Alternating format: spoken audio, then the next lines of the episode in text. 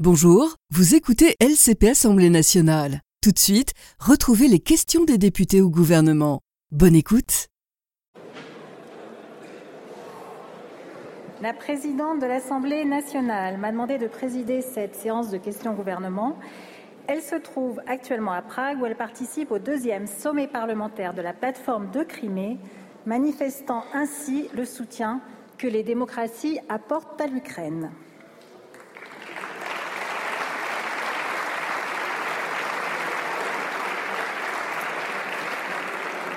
La parole, l'ordre du jour appelle les questions au gouvernement et la parole est à Madame Fatia Keloua Hachi.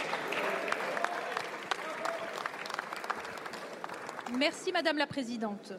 Ma question s'adresse à la ministre de l'Enseignement supérieur et de la Recherche. En 2017, le candidat En Marche à la présidence nous promettait la construction de 60 000 logements étudiants et de ne plus avoir personne qui dorme dans les rues. Sans surprise, cette promesse est non tenue.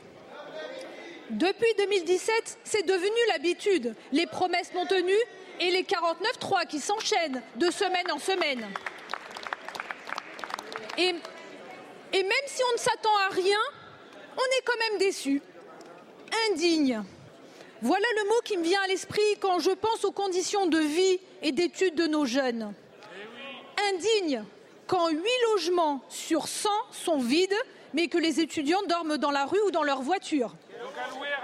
Indigne quand le Crous ne peut proposer aux étudiants qu'un logement sur 16 demandes en moyenne. Indigne quand 12% des étudiants renoncent à leur projet d'études faute de logement. Crise du logement, baisse des APL, hausse des prix de l'énergie, servir les plus riches pour déshabiller les plus pauvres encore et toujours.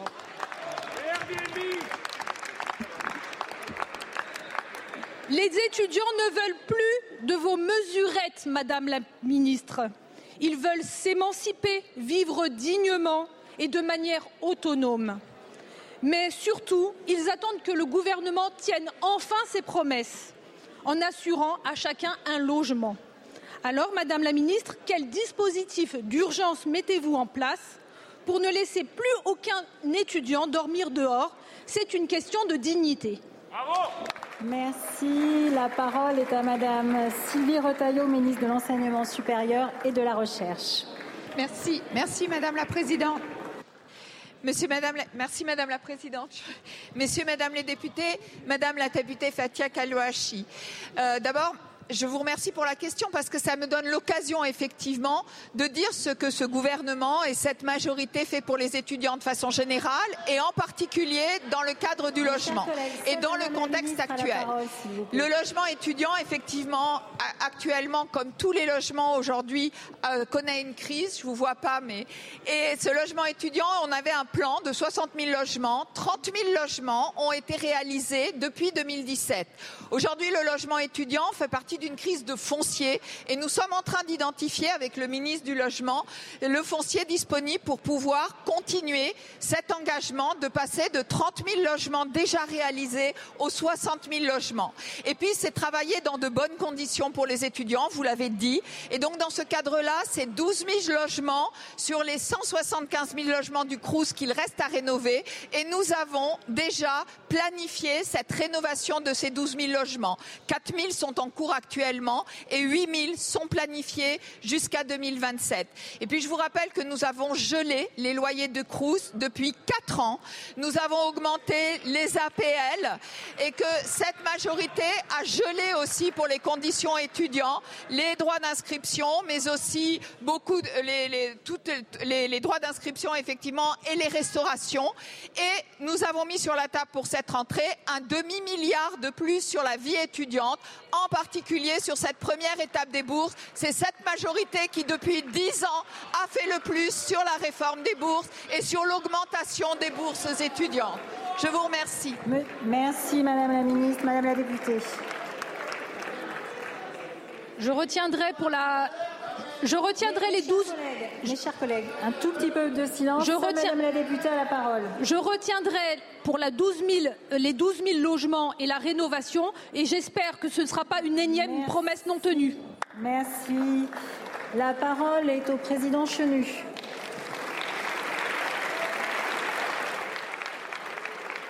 Merci Madame la Présidente. Ma question s'adresse à Madame la Première ministre. Madame la Première ministre, la semaine dernière, dans notre pays, des manifestations se sont déroulées, jeudi dernier en particulier, sous les sinistres cris de Allah Akbar.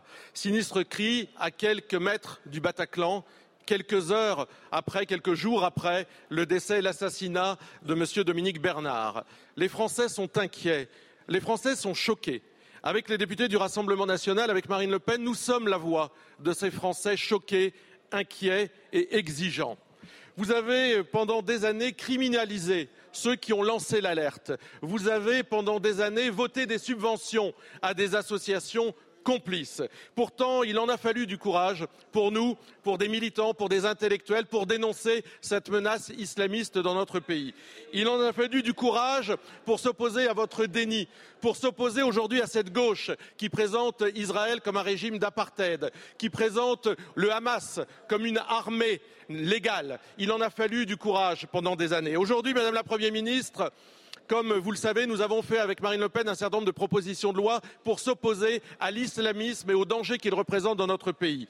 Allez-vous vous donner, nous donner les moyens juridiques et législatifs de combattre cette idéologie, de lutter contre ces expressions politiques, intellectuelles, culturelles, vestimentaires et son apologie à travers les manifestations, les écrits, les prêches, ou bien allez-vous continuer à interdire des manifestations qui se déroulent quand même? La parole est à Monsieur Gérald Darmanin, ministre de l'Intérieur et des Outre-mer.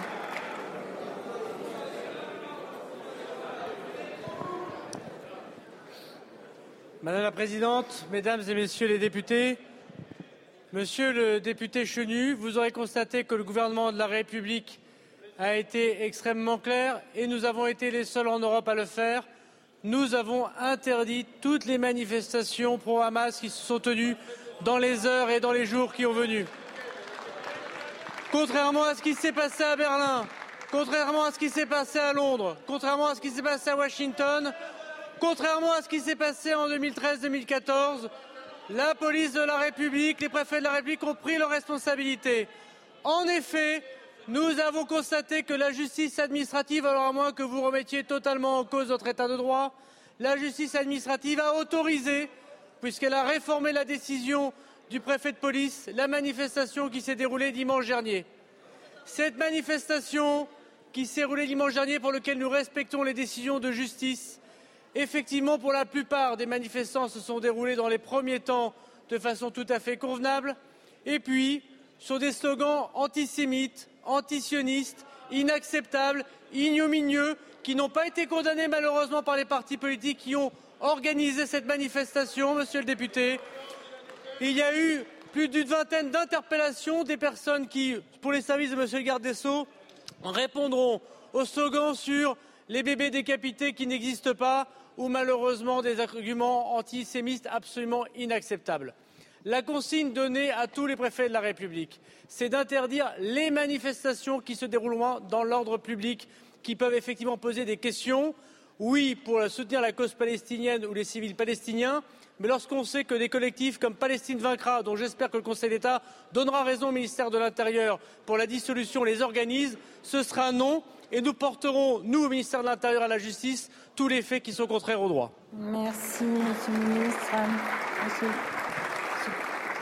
Monsieur le ministre, force est de constater que votre loi sur le séparatisme que vous nous aviez vendue n'a strictement rien changé. Alors, il faut une législation particulière. Nous la réclamons avec Marine Le Pen, qui nomme, qui combat, qui empêche l'expression et même la, visibilité de cette idéologie islamiste. Aujourd'hui, vous ne nous la présentez pas. Vous refusez de combattre avec une législation particulière la menace islamiste. N'attendez pas qu'il soit trop tard. Merci.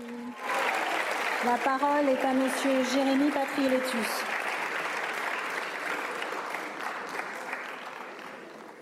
Merci Madame la Présidente. Ma question s'adresse à Madame la Première ministre. Soixante ans plus tard, je suis toujours hanté par les images et les odeurs des camps d'extermination de la Shoah.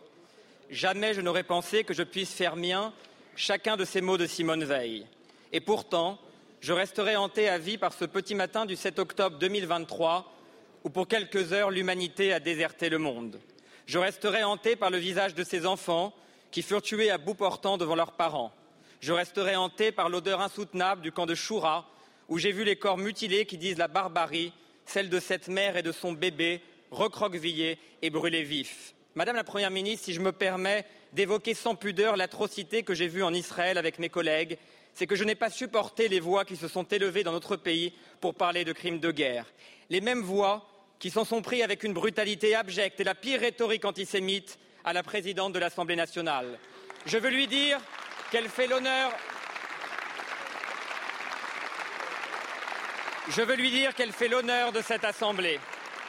Madame la Première ministre, le président de la République est en ce moment même en Israël pour porter la voix de la France. Alors que notre pays connaît la pire attaque terroriste depuis des attentats de Nice, 30 Français ont été assassinés et 9 sont portés disparus, nous devons faire bloc et chérir plus que jamais notre unité. C'est le, le souhait des députés Horizon et de tous les républicains. Madame la Première ministre, je mesure la gravité des mots que je vais prononcer. L'unité de la France, la protection de notre République, la préservation de notre démocratie sont en danger. Les assauts viennent de toutes parts. Des terroristes qui souhaitent détruire nos valeurs, celles des Lumières, en commençant par les enseignants, les juifs, encore et toujours. Des irresponsables politiques qui ont fait de la brutalisation du débat public, de la conflictualisation permanente, de la terreur des mots, un fonds de commerce électoral macabre et funeste.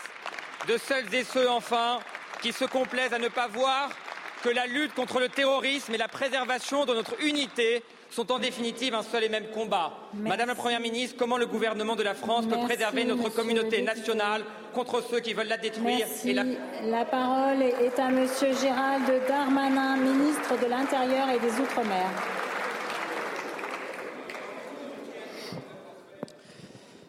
Monsieur le... Madame la Présidente, pardon, Mesdames et Messieurs les députés, Monsieur le député la France euh, compte la première communauté euh, juive d'Europe, la troisième communauté juive du monde. La France protège tous ses citoyens et elle s'est enrichie par l'histoire, malheureusement, que s'en prendre aux Français de confession juive, c'est s'en prendre à tous les Français, à toute la République. Et je vais vous dire, monsieur le député,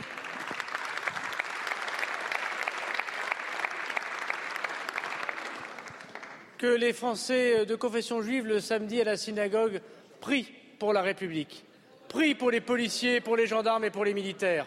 Et aujourd'hui, les policiers, les gendarmes, les militaires sont fiers de protéger 900 lieux en France où ils vont librement vivre leur culte, amener leurs enfants dans les écoles confessionnelles s'ils le souhaitent, se balader effectivement dans n'importe quel coin du territoire, qu'il s'agisse des quartiers de la banlieue parisienne ou de la province française parce que les policiers et les gendarmes protègent jour et nuit, ils sont plus de dix 000, monsieur les députés, les Français de confession juive.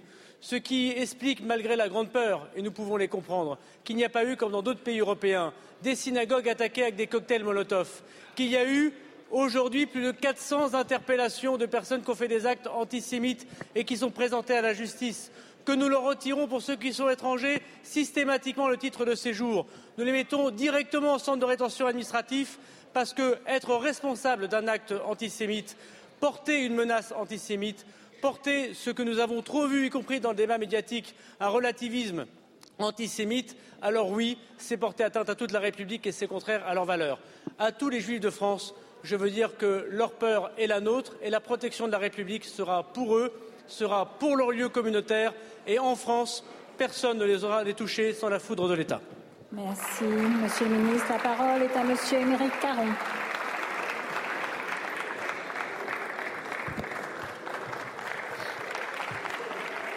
Merci Madame la Présidente, chers collègues, Madame la Première ministre. Le 7 octobre dernier, le Hamas s'est rendu coupable de crimes ignobles contre des civils israéliens. Plus de 1400 personnes, dont des enfants, ont été tuées dans des circonstances qui suscitent l'effroi, l'indignation, le dégoût. Aux crimes de guerre du Hamas répondent aujourd'hui les crimes de guerre de l'armée israélienne. Selon les sources palestiniennes, les bombardements sur Gaza ont déjà fait près de 6 000 morts, en grande majorité des civils, parmi lesquels 2 400 enfants. Pourtant, on a l'impression d'un deux poids, deux mesures dans l'indignation. Dans cette Assemblée, des voix manquent encore pour dénoncer le sort subi en ce moment même par les Palestiniens, comme si une vie palestinienne valait moins qu'une vie israélienne. Plus grave encore, la présidente de cette Assemblée, quatrième personnage de l'État, a voulu réitérer l'expression de son soutien inconditionnel au gouvernement israélien en se rendant sur place, accompagnée de plusieurs députés soutien de Benjamin Netanyahou. Lors de son déplacement, la présidente de notre Assemblée a déclaré qu'il faut certes préserver les civils à Gaza, mais que rien ne doit empêcher Israël de se défendre, ce qui revient à donner un blanc-seing à l'armée israélienne. Aujourd'hui, la France doit demander un cessez-le-feu immédiat. Seul Caron a la parole. Aujourd'hui, la France doit demander un cessez-le-feu immédiat. Elle doit également dénoncer la colonisation et demander son arrêt. C'est le seul moyen de continuer à croire en la solution à deux États. Madame la Première ministre, il nous semblait Madame la Première ministre, il nous semblait, après vos déclarations d'hier, que c'est le chemin que la France commençait enfin à choisir. Mais tout à l'heure, depuis Israël, le président de la République n'a pas prononcé ces mots. Il a en revanche proposé que la coalition contre l'État islamique puisse lutter aussi contre le Hamas. Quelles sont les implications concrètes de ces déclarations pour la France? Est-ce que ça veut dire, Madame la Première ministre, que la France renonce à exiger un cessez-le-feu? Est-ce que ça veut dire que vous renoncez à exiger le respect des droits des Palestiniens? Merci, Monsieur le député. La parole est à Monsieur Olivier Becht, ministre délégué chargé du commerce extérieur, de l'attractivité et des Français de l'étranger. Merci beaucoup, Madame la Présidente. Mesdames et Messieurs les députés, Monsieur le député Caron, depuis 17 jours, la France insoumise montre son vrai visage, celui de l'indignité, celui de l'indignité de pouvoir nommer ce qu'est véritablement le Hamas, c'est-à-dire un mouvement terroriste. Aucune cause, Monsieur le député Caron, aucune cause ne justifie que l'on assassine, que l'on décapite, que l'on brûle des hommes, des femmes, des enfants et des bébés. C'est ça la réalité. Ce que le président Lula, ce que le Conseil de sécurité au Brésil nomme le Hamas en tant que mouvement terroriste, vous n'êtes pas capable de le faire, vous, ici. Ce que la, position de la France, la position de la France, monsieur le député, est très claire. Elle a été rappelée par le président de la République, elle a été rappelée par la première ministre, elle a été rappelée par le par la ministre de l'Europe et des Affaires étrangères, qui est aujourd'hui encore au Conseil de sécurité à l'ONU. Nous demandons aujourd'hui une trêve humanitaire qui permette d'acheminer l'aide humanitaire que la France finance également à hauteur de 20 millions d'euros pour les Palestiniens. Nous avons, appelé, à ce que cette trêve humanitaire puisse amener à un cessez-le-feu. Nous n'avons jamais fait l'assimilation entre le Hamas et le peuple palestinien. Et le président de la République se rend en ce moment à Ramallah. Nous défendons la solution à deux États, qui est la seule solution qui permette à deux peuples de vivre côte à côte et en paix. La position de la France, elle est claire, contrairement à la vôtre. Merci. La parole est à Madame Aude Merci euh, Madame la Présidente. Ma question s'adresse à Madame Agnès Pannier-Runacher, ministre de la Transition énergétique. Nos concitoyens, nos industriels, nos entreprises ont lourdement été éprouvés par la flambée des prix de l'électricité en 2022. Face à cette crise, le gouvernement et la majorité ont été au rendez-vous pour protéger les Français comme nulle part ailleurs en Europe grâce à la mise en place du bouclier tarifaire. Cependant, l'incompréhension persiste vis-à-vis -vis des prix de l'électricité qui apparaissent en déconnexion avec ceux de notre production. Il ne s'agit évidemment pas ici de remettre en cause la solidarité européenne au travers de notre marché de l'électricité, comme le propose le Rassemblement national avec démagogie et irresponsabilité. Sans cette solidarité, nous n'aurions pas tenu face à la crise. Il s'agit de défendre des prix sur le long terme qui nous permettent de modérer les factures des ménages et des entreprises en limitant le lien entre les prix de l'électricité et ceux du gaz.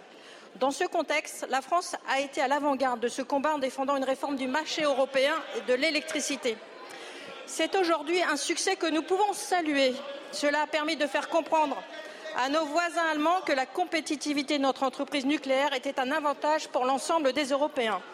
La France a supporté une parole forte et fédérée autour d'elle un certain nombre de pays au sein d'une alliance du nucléaire pour défendre l'intérêt des consommateurs. Cet accord européen est donc une victoire française dont nous pouvons être fiers. C'est aussi une victoire européenne car nous renforçons notre compétitivité vis-à-vis des États-Unis. C'est enfin et surtout une victoire pour le climat car cet accord facilitera les investissements dans la production d'énergie décarbonée. Pouvez-vous, Madame la Ministre, nous indiquer quelles seront les prochaines étapes de négociation et ce que peuvent espérer les Français pour leur facture d'électricité? Je vous en remercie. Merci. La parole est à Madame Agnès Pannier-Runacher, ministre de la Transition énergétique. Merci Madame euh, la Présidente, Mesdames et Messieurs les députés, euh, Madame la députée Luquet.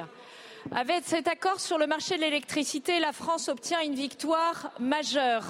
Comme vous l'avez très bien souligné, c'est une victoire de l'Europe qui affirme sa puissance économique face à la concurrence de la Chine et à l'Inflation Reduction Act américain. C'est une victoire pour la France et pour les Français, avec un traitement identique entre le nucléaire et les énergies renouvelables.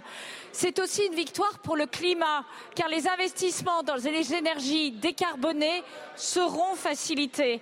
Une victoire, enfin, celle du bon sens et celle de la raison. Je vous adresse à vous, celle du bon sens et celle de la raison face à l'extrême droite et l'extrême gauche qui n'ont cessé de prôner le repli sur soi et la sortie du marché européen.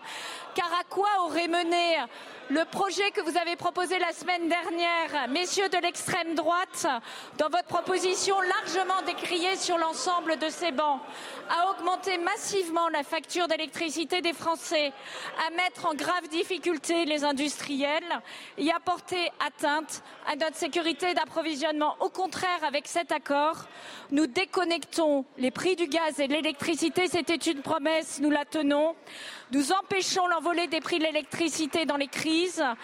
Nous stabilisons les prix de l'électricité sur le long terme pour les industriels et pour les Français et nous sécurisons notre approvisionnement. Voilà, en d'autres termes, comme l'a dit le président de la République, nous reprenons le contrôle sur le prix de l'électricité. Cet accord, il est le fruit de la vision et de l'exigence que porte le président de la République pour l'Union européenne. Le travail que j'ai mené avec l'Alliance européenne pour le nucléaire et également avec la Commission européenne a payé. Cette étape est maintenant franchie. Nous allons conclure en trilogue avec le Parlement européen et nous tiendrons la, la promesse, Président.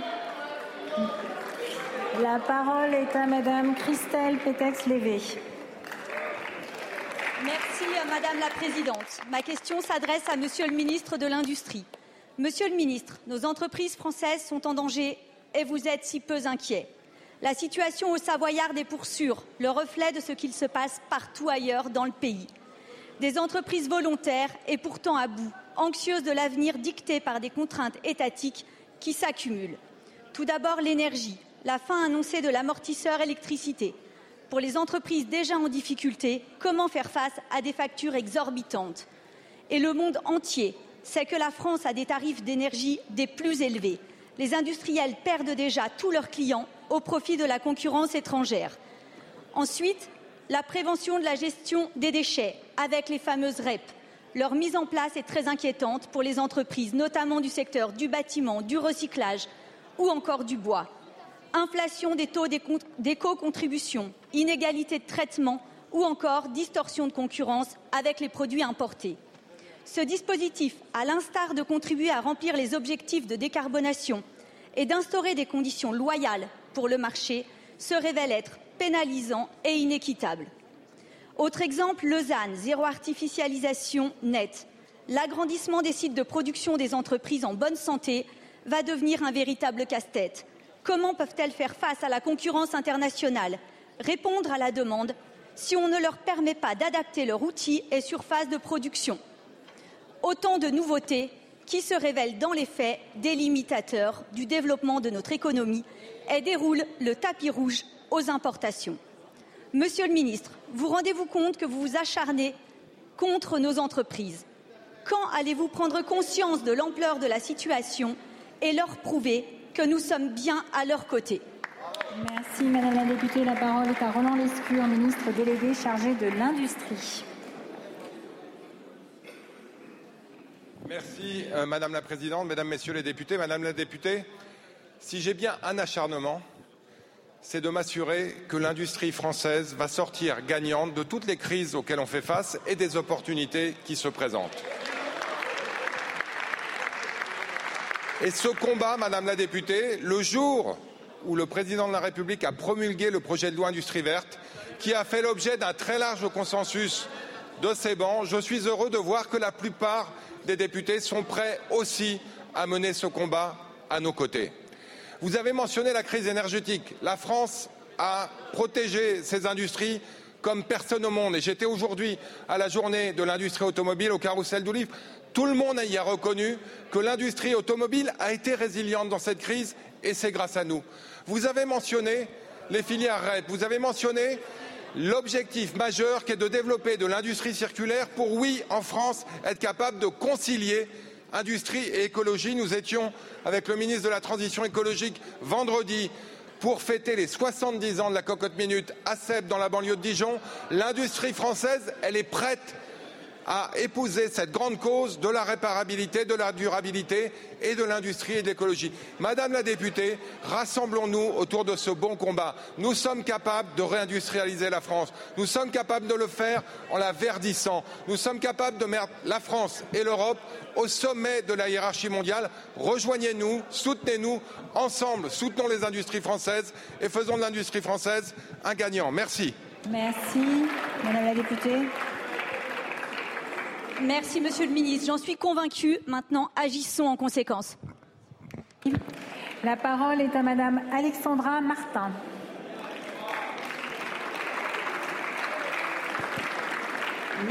Merci Madame la Présidente. Ma question s'adresse à Monsieur Gabriel Attal, ministre de l'Éducation nationale et de la jeunesse. Aux professeurs, enseignants, instituteurs, directeurs d'école et à l'ensemble du personnel éducatif, je tiens ici à vous témoigner de toute ma solidarité. Dans notre histoire personnelle, il existera toujours un professeur qui nous a marqué le cœur et l'esprit, qui nous a donné l'envie de nous élever, de nous dépasser. Nous sommes nombreux à nous souvenir et à partager ces anecdotes des années collège et lycée. J'ai une pensée particulière pour ma professeure de français, Madame Bernadet, qui m'a transmis l'amour de la littérature et le goût de l'effort. L'un comme l'autre ne m'ont jamais quitté. L'école est un lieu d'apprentissage, d'autonomie et donc d'émancipation. L'école est un lieu où l'on peut se construire indépendamment de toute influence extérieure.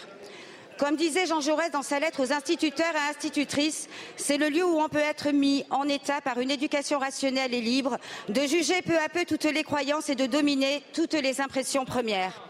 Cette liberté aujourd'hui est menacée. Chaque jour, des professeurs craignent d'aller enseigner. Chaque jour, des élèves angoissent en silence sur le chemin de l'école. Chaque jour, des parents s'inquiètent. Le climat dans lequel est plongée notre école n'est plus acceptable. La peur doit changer de camp. Nous avons vu les premières réponses face à l'urgence avec le déclenchement du plan attentat, mais ce besoin de sécurité est plus profond et exige une réponse durable. Notre école doit doit redevenir un lieu de paix et de sérénité.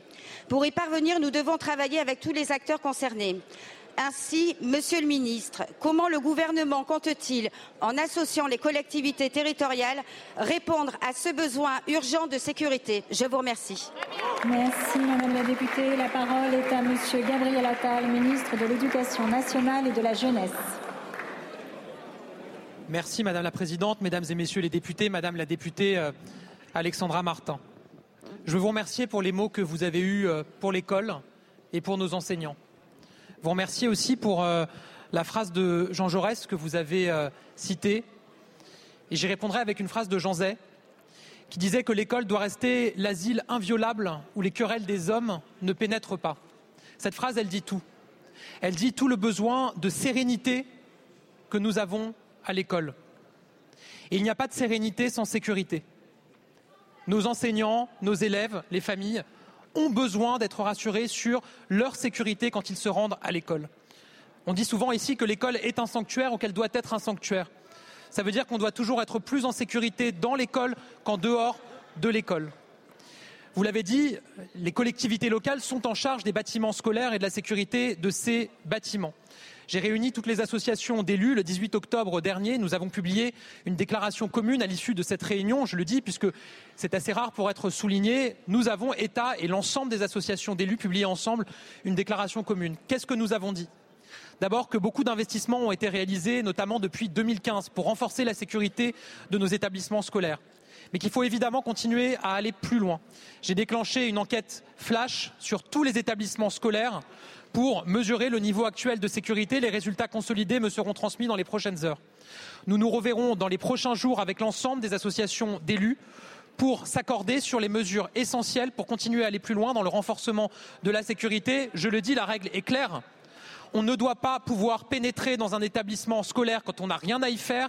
Et si jamais c'est le cas où il y a une tentative, il faut que les personnels soient formés pour y réagir et que les forces de sécurité reçoivent l'alerte immédiatement pour intervenir. À partir de là, charge à chaque collectivité, avec le soutien de l'État, de garantir que nous y parvenons. Depuis 2017, nous avons consacré 100 millions d'euros de l'État pour accompagner les collectivités et nous continuerons. Merci, Monsieur le Ministre. La parole est à Monsieur Frédéric Bocaletti. Merci Madame, la Présidente. Ma question s'adresse au ministre de la Santé. Monsieur le ministre, pour débattre de l'hôpital public, il y a normalement le projet de loi de financement de la sécurité sociale. Mais ici, personne n'est dupe, il n'y aura pas de débat. Nous savons tous que la Première ministre est sur le point de mépriser à nouveau les Français avec un 14e 49-3. Vous n'écoutez pas non plus les personnels soignants. Je vais donc me faire leur porte-voix ici. En 2017, le rapport du Sénat alertait sur les conséquences des fermetures de lits. Pourtant, le gouvernement a continué à enfermer.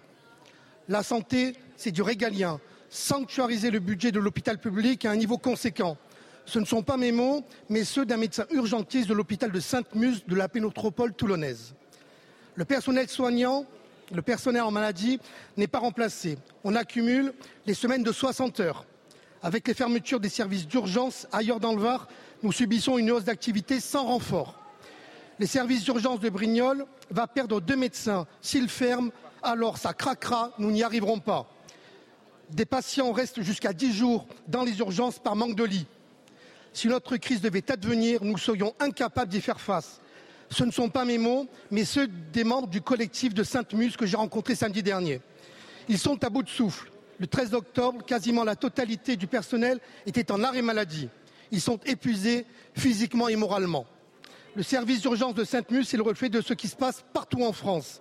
Si l'hôpital va mal, les services d'urgence sont à l'agonie. Alors, monsieur le ministre, quand allez mettre, vous, les moyens humains et financiers pour sauver l'hôpital public Je vous remercie. Merci, monsieur le député. La parole est à madame Agnès Firmin-Lebaudot, ministre déléguée chargée de l'organisation territoriale et des professions de santé. Merci, madame la présidente, mesdames et messieurs les députés, monsieur le député euh, Bocaletti. Vous m'interrogez sur la situation euh, des urgences et sur la situation de tension que nous connaissons euh, particulièrement euh, dans le Var. Dans le Var, nous avons connu un été particulièrement difficile pour le système de santé. J'ai dit particulièrement dans le Var. Et je tiens ici une nouvelle fois à souligner l'engagement de l'ensemble de tous les professionnels de santé. Le travail de l'ARS avec les élus locaux a d'ailleurs permis de mieux anticiper les difficultés, il faut le souligner. La situation la plus délicate est sans doute celle des urgences de Toulon, où un mouvement spontané, comme vous l'avez euh, souligné, a conduit de nombreux professionnels de santé à se mettre en arrêt de travail. De nombreuses consultations ont été conduites et le dialogue a été renoué. Je tiens à le saluer et à saluer leur engagement. Cela a permis une reprise de l'activité. Avec Aurélien Rousseau, nous sommes très attentifs aux conclusions de la concertation qui sera menée par les professionnels de santé. Mais ces situations de l'Anvar ne sont pas euh, isolées, vous le savez. Et je tiens à rappeler à quel point le travail de fond que nous avons engagé sur l'hôpital et en particulier sur les urgences est essentiel. Oui, les difficultés sont réelles. Et oui, les urgences ne sont que le symptôme de problèmes bien plus profonds.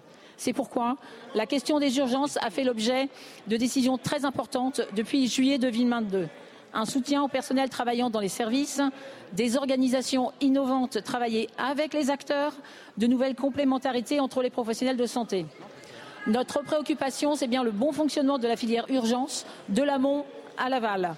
On le sait, les urgences ne fonctionnent que bien lorsque le, parcours des patients est fluide.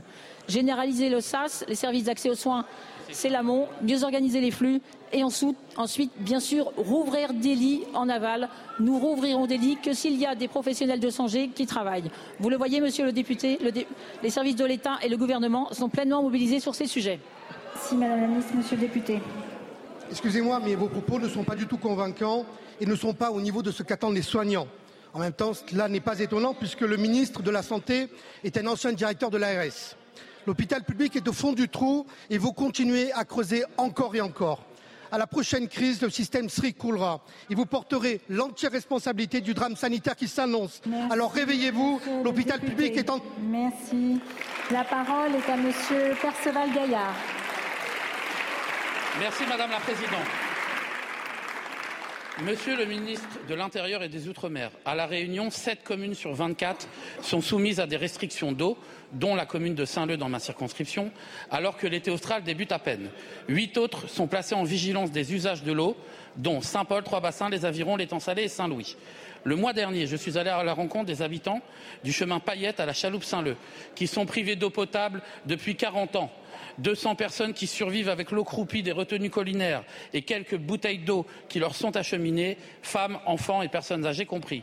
Comment cela est-il possible en 2023, 77 ans après la départementalisation de la Réunion?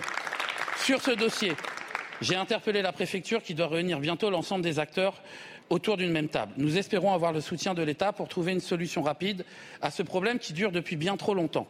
Depuis bien trop longtemps, partout dans nos territoires transocéaniques, la question de l'eau se pose de manière aiguë, faisant suite à des années de sous-investissement structurel. En Guadeloupe, la situation est catastrophique. À Mayotte, elle est même pire maintenant qu'avant la départementalisation. Lorsque notre collègue de la NUPES, Madame Rousseau, vous a interrogé sur Mayotte, vous n'avez pas pu vous empêcher de faire le lien entre votre, votre obsession, l'immigration, et la crise de l'eau. Monsieur le ministre, nos peuples méritent mieux que d'être les otages de jeux politiciens nationaux. La question de l'accès à l'eau est une question fondamentale qui ne fera que se poser avec plus d'acuité dans les prochaines années. Il faut choisir entre le champagne pour quelques-uns et l'eau potable pour tous, disait Thomas Sankara. Pendant que certains s'enrichissent sans honte, d'autres n'ont même pas accès à l'eau. Voilà la réalité de notre pays en 2023. Êtes-vous prêt à prendre l'engagement ici, devant la représentation nationale, de mettre en place dans les plus brefs délais les grandes assises de l'eau dans les territoires dits d'outre-mer, débouchant sur un plan d'investissement massif dans nos infrastructures? Merci, Monsieur le député. La parole est à Monsieur Gérald Darmanin, ministre de l'Intérieur et des Outre-mer. Madame la Présidente, Mesdames et Messieurs les députés, Monsieur le député, vous avez parfaitement raison. Dans les Outre-mer et singulièrement dans l'océan Indien, il y a des difficultés fortes d'accès à l'eau depuis très longtemps, sous l'effet du réchauffement climatique, du manque de nappes euh, phréatiques, mais aussi, mais aussi, il faut bien dire, du phénomène El Niño qui touche particulièrement l'océan Indien et Mayotte. Et en ce qui concerne les choses à la Guadeloupe, à Mayotte ou à La Réunion, vous ne l'avez pas dit dans votre intervention, il faut aussi souligner que ce sont des responsabilités des collectivités locales. Et s'il y a sous-investissement, je veux dire ici que ce n'est pas de la part de l'État. Si votre question est que l'État reprenne la main sur un certain nombre de dispositifs locaux, nous y sommes prêts, comme on l'a proposé aux élus de Mayotte et comme on l'a proposé jadis avec le ministre Le Cornu en Guadeloupe, où 320 millions d'euros sont désormais investis, où la question de l'eau n'est pas totalement réglée, mais en partie euh, en train d'être réglée par le travail très important d'investissement de l'État. Oui, vous avez raison.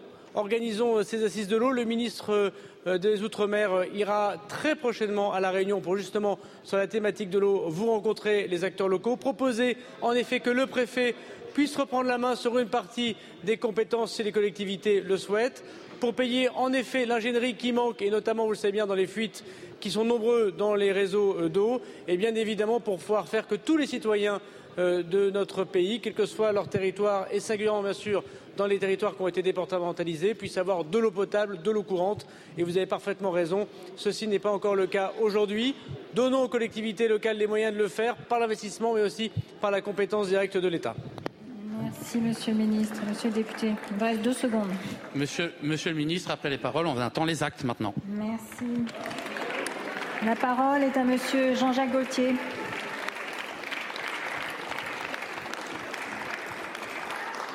Merci, Présidente. Ma question s'adresse à Madame la Ministre de la Culture et concerne les missions et le financement de l'audiovisuel public qui représente plus de 4 milliards par an pour les Français et qui nécessite donc transparence, évaluation, contrôle.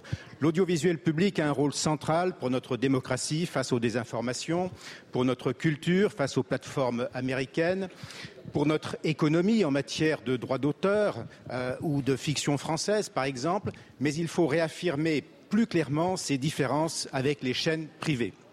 Différences en matière de mission. L'ARCOM a rendu récemment un avis assez critique, jugeant insuffisante l'offre de culture sur France 2 et France 3, les chaînes avec les plus fortes audiences. Est-il normal d'ailleurs que l'audience de France 4 ne soit plus mesurée? Et euh, il est important que vous puissiez contrôler l'exercice de ces missions de service public. Différence de financement également, puisque euh, en matière de financement, dans un marché publicitaire global qui baisse ou qui stagne, qui se déporte vers le numérique. Les recettes publicitaires de France Télévisions ont augmenté de 2018 à 2022, ce qui est une exception en, en Europe, puisqu'en Angleterre, en Allemagne, en Espagne, dans les pays scandinaves, il n'y a pas de publicité sur l'audiovisuel public. C'est aussi une sorte de détournement de l'esprit de la loi de 2009 qui supprimait la publicité après 20 heures. Alors, Madame la Ministre, comment comptez-vous contrôler la publicité sur le service public et est-ce que le gouvernement est favorable à la proposition de loi organique transpartisane visant à pérenniser le financement de l'audiovisuel public après 2024 Merci, Monsieur le député. La parole est à Madame Rima Abdul-Malak, ministre de la Culture. Merci Madame la Présidente, Mesdames et Messieurs les députés, Monsieur le député Gauthier, merci de votre engagement euh, sur ce sujet important qui est l'audiovisuel public et sa place euh, dans notre paysage, notamment dans une période de lutte contre les désinformations, pour travailler sur euh, cette trajectoire pluriannuelle qui est sur cinq ans qui est proposée aujourd'hui aux entreprises jusqu'à 2028 et sur les contrats d'objectifs et de moyens.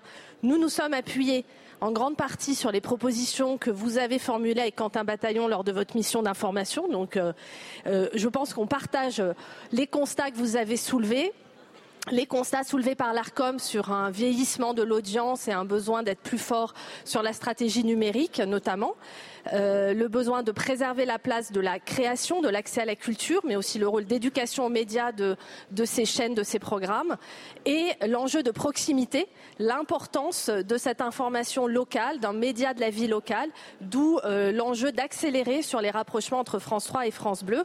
Tous ces débats, nous les avons eus à plusieurs reprises. C'est ce qui va se traduire aujourd'hui dans les contrats d'objectifs et de moyens avec des missions donc de service public réaffirmées, précisées, avec un contrat de moyens encore plus stratégique, plus précis, et euh, une nouveauté dans la trajectoire financière que nous présentons, qui est d'avoir une dotation de base pour les entreprises comme précédemment, mais aussi une enveloppe complémentaire qui sera actionnée au fur et à mesure de l'accélération des transformations, de la modernisation des projets prioritaires et qui sera réservée sur trois années 2024, 25, 26 pour justement aller plus vite sur ces coopérations et ces enjeux prioritaires que vous mentionnez. On a bien en tête euh, la même ambition, un audiovisuel public moderne, fort, qui respecte le pluralisme, la fiabilité de l'information, qui lutte contre la désinformation et qui touche plus la jeunesse. Voilà. Merci, Monsieur le député.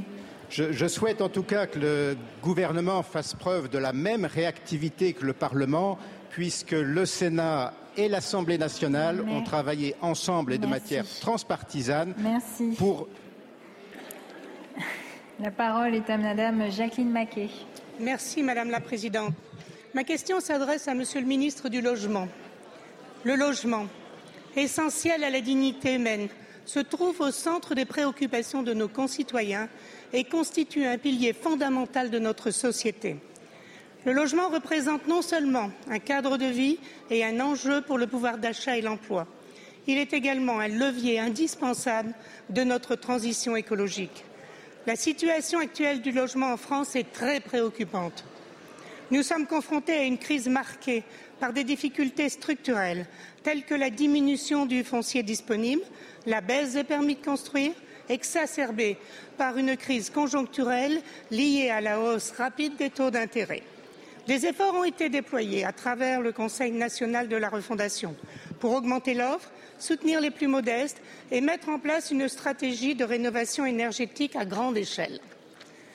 Ces efforts ont mis en lumière la nécessité d'une stratégie collective mobilisant l'ensemble des acteurs du secteur. Les mesures annoncées, telles que l'assouplissement de l'accès au prêt immobilier, le développement du locatif intermédiaire, la refonte de la fiscalité locative, le renforcement de la garantie visale sont des pas dans la bonne direction, mais largement insuffisants. Dans ce contexte, Monsieur le Ministre, pourriez-vous nous préciser votre vision, votre stratégie pour accélérer la production de logements en France? Comment surmonter les défis structurels et conjoncturels? Comment équilibrer les équilibres d'accessibilité, de durabilité et de dignité? Comment mobiliser et coordonner les efforts des collectivités, des promoteurs, des bailleurs, des aménageurs pour concrétiser cette vision et répondre de manière efficace et pérenne aux besoins pressants en matière de logement Merci Madame la députée. La parole est à Monsieur Patrice Vergriet, ministre délégué chargé du logement. Madame la Présidente, Mesdames et Messieurs les, les députés, Madame la députée euh, Jacqueline Maquet, oui, nous vivons euh, actuellement une crise de la production du logement avec une baisse d'un tiers des permis de construire d'ici la fin de l'année. Cette crise euh, s'explique en grande partie par la forte hausse des taux d'intérêt dans un contexte de rareté foncière comme vous l'avez euh, évoqué. Le gouvernement y répond avec détermination de deux manières. D'abord, à travers une série de mesures euh, à caractère économique pour aider nos concitoyens et pour rééquilibrer les opérations de construction de logements. C'est le sens du renforcement et de l'élargissement du prêt à taux zéro, particulièrement incitatif euh, en ce moment. C'est le sens du soutien au logement locatif intermédiaire c'est le sens des mesures en faveur du logement locatif social qui a donné lieu à un accord à Nantes au congrès HLM. C'est le sens également des abattements sur les plus-values de cession foncière pour donner des terrains à nos opérateurs. Au-delà de ces mesures, le gouvernement engagera également des actions plus fortes et plus ciblées sur les territoires qui en ont le plus besoin. J'ai eu l'occasion de l'évoquer la semaine passée, le lancement du programme Territoire engagé pour le logement, auquel euh, tient particulièrement le président de la République. Ce programme vise à accélérer la production de logements dans la vingtaine d'agglomérations où la pénurie est la plus forte aujourd'hui, à travers des mesures financières mais aussi euh, réglementaires. Nous avons réussi à accélérer la production de logements pour les Jeux olympiques de Paris. Nous pouvons le réussir également pour répondre à la crise de la production du logement. Du sur-mesure donc et au regard des retours des, des premiers euh, courriers que je reçois des élus locaux, je puis vous dire que ce sur-mesure plaît particulièrement aux collectivités locales et qui donne lieu à un programme particulièrement intéressant. Vous le voyez donc, le gouvernement répond avec détermination à la crise de production du logement. Je vous remercie. Ministre, la parole est à Monsieur Jean-Paul Lecoq. Merci. Merci Madame la Présidente. Chers collègues, depuis l'agression terroriste du Hamas en Israël, et plutôt que de réagir par le droit et la justice, le gouvernement israélien se déchaîne contre la population palestinienne. Le blocus total de Gaza et les bombardements ont déjà tué des milliers d'innocents. En Cisjordanie et à Jérusalem-Est occupée, la colonisation continue. Plus de 90 Palestiniens y ont été tués par des colons et par l'armée israélienne en deux semaines. Plus de 600 Israéliens arabes ont été expulsés de chez eux en guise de représailles et des campements de réfugiés sont assiégés par l'armée israélienne. C'est indigne d'une démocratie, pourriez-vous me dire. Il faut le rappeler, le peuple palestinien n'est pas responsable des horreurs du Hamas. Alors que le conflit déborde dans les pays arabes voisins, la France, la France, membre du Conseil de sécurité des Nations unies, doit poser en urgence des actes forts pour que nous trouvions au plus vite le chemin de la paix. Le corridor et les moyens humanitaires ne sont qu'une goutte d'eau pour la population. La France doit agir pour obtenir au plus vite un cessez-le-feu permettant notamment la libération des otages. Cela entamera, une ère nouvelle de négociation de paix en tenant compte des leçons de l'histoire. Ce cessez-le-feu ne peut conduire à un statu quo, il doit conduire à un accord de paix. Les pacifistes israéliens, palestiniens ou français le réclament depuis des années et proposent de très nombreuses solutions à mettre en œuvre rapidement. Les paroles des bellicistes n'ont fait qu'empirer le drame. Malheureusement, seuls les morts font réagir. En 2014, notre Assemblée a voté une résolution visant la reconnaissance par la France de l'État palestinien. Près de dix ans plus tard, il est temps, il est temps d'y accéder. Le président de la République semble enfin y être prêt. Si la France posait un acte diplomatique de cette ampleur, quel message Quel message magnifique et utile pour la paix? Êtes-vous prêt à œuvrer concrètement à un La parole est à Monsieur Olivier Becht, ministre délégué chargé du commerce extérieur, de l'attractivité et des Français de l'étranger. Merci beaucoup, euh, Madame la Présidente, Mesdames et Messieurs les députés, Monsieur le député Lecoq. Pardon. Si la ministre de l'Europe et des Affaires étrangères est absente, et je prie d'excuser, c'est justement parce qu'elle est au Conseil de sécurité des Nations Unies, parce qu'elle est au Conseil de sécurité et que nous défendons au Conseil de sécurité depuis plus d'une semaine la question de la trêve humanitaire qui doit déboucher sur un cessez-le-feu à terme. La France a condamné avec la plus grande fermeté les attaques terroristes du Hamas. Nous avons soutenu le droit d'Israël à se défendre et à répliquer de manière légitime dans le respect du droit international, dans le respect du droit de la guerre et dans le respect du droit humanitaire. Nous sommes au soutien du peuple palestinien à travers l'aide humanitaire. 20 millions d'euros ont déjà été engagés et s'il faut rallonger ce montant, nous le ferons, nous y sommes prêts. En ce qui concerne la position de la France, elle est claire, monsieur le député, et elle est claire depuis 30 ans. Nous avons soutenu, depuis les accords d'Oslo, la solution à deux États qui permettent au peuple palestinien et au peuple israélien de vivre en paix côte à côte. La position de la France, la position de la France est claire et elle n'a pas varié. Et c'est ce que le président de la République a rappelé à la fois aujourd'hui à Tel Aviv, à Jérusalem et à Ramallah. Merci. Merci, Monsieur le Ministre. La parole est à Monsieur Nicolas Dupont-Aignan. Merci, Madame la Présidente. Ma question s'adresse à Madame la Première ministre. Mardi dernier, nous étions tous rassemblés avec émotion pour rendre hommage à Dominique Bernard, victime du terrorisme islamique. J'ai bien écouté la réponse de la Première ministre et je n'ai noté malheureusement que deux annonces concrètes. Le rehaussement du plan Vigipirate et le recyclage du projet immigration. Rien sur le rétablissement des frontières nationales, seul moyen d'empêcher l'infiltration de nouveaux terroristes. Rien non plus dans vos propos sur une refonte complète de l'examen du droit d'asile dans des centres fermés aux frontières pour éviter que les déboutés restent sur notre sol. Rien non plus dans vos propos sur un référendum pour revenir à la primauté du droit national sur le maquis des jurisprudences et des directives de l'Union européenne qui paralysent, et vous le savez tous, notre État. Rien non plus dans vos propos sur la suppression des aides et des visas pour les pays qui empêchent l'exécution des OQTF, seulement 6,9% des OQTF exécutés en 2022. Rien sur, sur euh, la fin de votre politique folle de rapatriement des femmes djihadistes de Syrie. Il y en a 80 dans nos prisons qui sortiront bientôt. Alors ma question est très simple.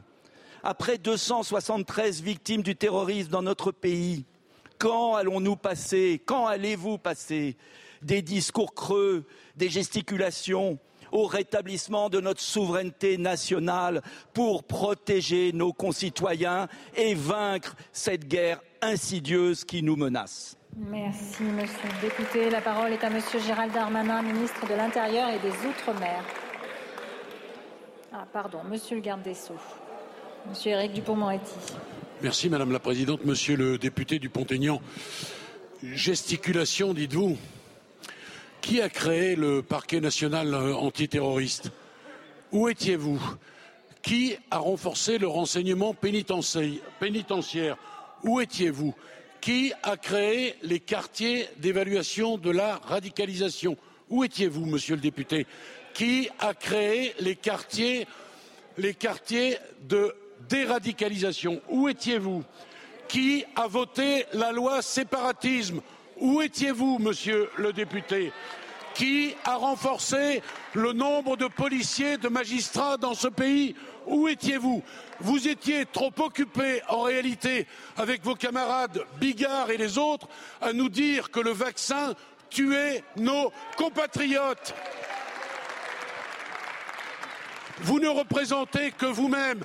Et où êtes-vous pour dire que nous avons évité 43 attentats Et où êtes-vous pour dire que la justice antiterroriste a parfaitement fonctionné dans ce pays Vous arrivez, vous surfez sur les morts comme vous avez surfé sur les malades. Voilà, monsieur Dupont-Aignan.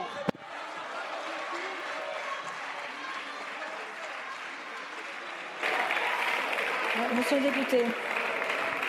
Monsieur Dupont-Moretti, votre réponse est une insulte aux millions de Français qui se font du souci pour leur Merci, sécurité. Monsieur le député. La parole est à Madame Christine Arrigui.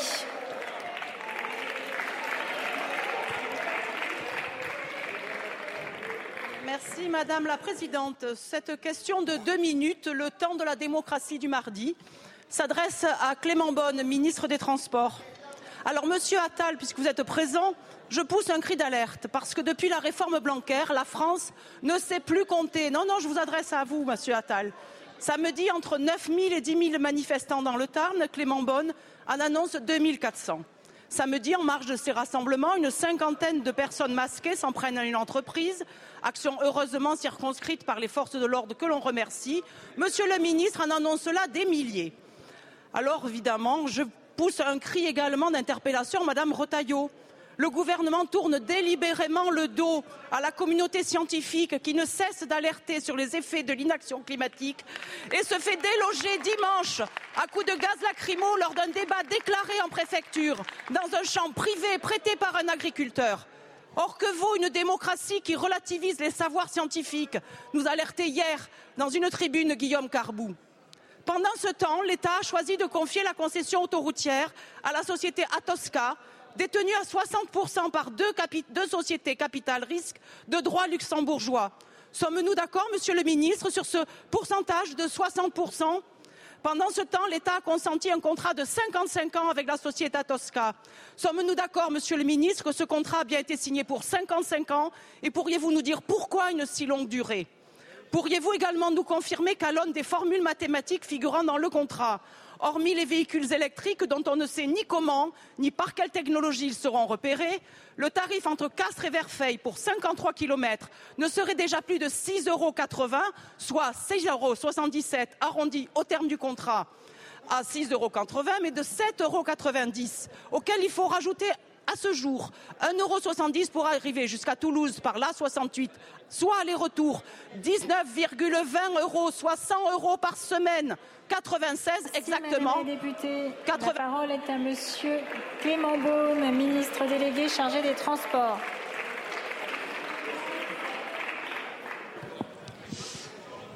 Madame la Présidente, Mesdames et Messieurs les députés, Madame la députée Arrigui, tout à votre complotisme et à votre humour noir, je regrette que vous n'ayez pas commencé par le commencement, Madame Arrigui, que vous n'ayez pas commencé, Madame Arrigui, par les principes républicains les plus élémentaires que vous n'ayez pas commencé par condamner les violences inacceptables qui ont eu lieu. Et ça n'est pas une question d'arithmétique, à part celle, et le chiffre est malheureusement élevé, des sept gendarmes qui ont été blessés par des violences scandaleuses, Madame la députée Arrigui. Je regrette que vous n'ayez pas commencé par saluer l'action des agents de l'État, du préfet du Tarn, des forces de police sous l'autorité du ministre de l'Intérieur, qu'il faut respecter l'ordre républicain. Je regrette, Madame Arrigui, que vous n'ayez pas eu un mot pour les fonctionnaires de l'État. Pas un mot pour rappeler le nécessaire respect du droit de manifester dans le cadre de la République et de l'ordre nécessaire. Madame la députée Arrigui, ce n'est pas une question d'arithmétique, c'est une question de démocratie. Je regrette que vous n'ayez pas eu un mot pour condamner et vous cautionner de fait ces violences, parce que Madame Arrigui, quel que soit le nombre exact, quel que soit le nombre exact, il y a eu des centaines et même des milliers d'individus radicalisés qui ont incendié, vrai ou pas vrai, Madame Arrigui, qui ont incendié deux bâtiments, qui ont empêché les pompiers d'éteindre l'incendie, Madame Arrigui, qui ont porté, parce que Madame Rousseau a porté très loin l'indécence en défendant le port de canif avec des couteaux, avec des pioches qui ont voulu être violents. Alors, Madame Arrigui, vous avez le droit d'être contre un projet. Nous en avons discuté longuement. Vous avez le droit d'encourager et de participer à des manifestations. Vous n'avez pas le droit d'oublier le respect des principes républicains les plus élémentaires. Quant à la discussion, elle a toujours été ouverte. Vous avez passé des heures à en discuter avec moi. Vous le savez, mais il faut d'abord respecter les principes nécessaires de notre démocratie et de notre État de droit. Merci, Monsieur le Ministre. La parole, Madame Arrigui. Vous n'avez... Je ne crois pas qu'il ne vous reste pas de temps de parole. Non. Vous n'avez plus de temps de parole Non, non, non. Ben, il ne reste plus de temps de parole à Madame Arrigui. C'était le temps de parole de Monsieur le Ministre. La parole est à Monsieur Alain David. Merci Madame la Présidente. Madame la Première ministre, au moment où vous avez déclenché le premier d'une longue série de 49.3, au moment où vous créez par amendement un paradis fiscal pour la FIFA, en rejetant simultanément des amendements adoptés en commission, l'austérité dans laquelle vous, vous enfermez continue à produire ses effets dévastateurs.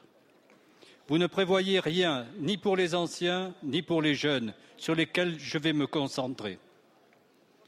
Dans ma circonscription et partout en France, on constate que les jeunes, qu'ils soient étudiants, apprentis, jeunes salariés, glissent de plus en plus sous le seuil de pauvreté. Cette précarité les affecte dans tous les pans de leur vie, leur logement, mais aussi leur alimentation, leur santé.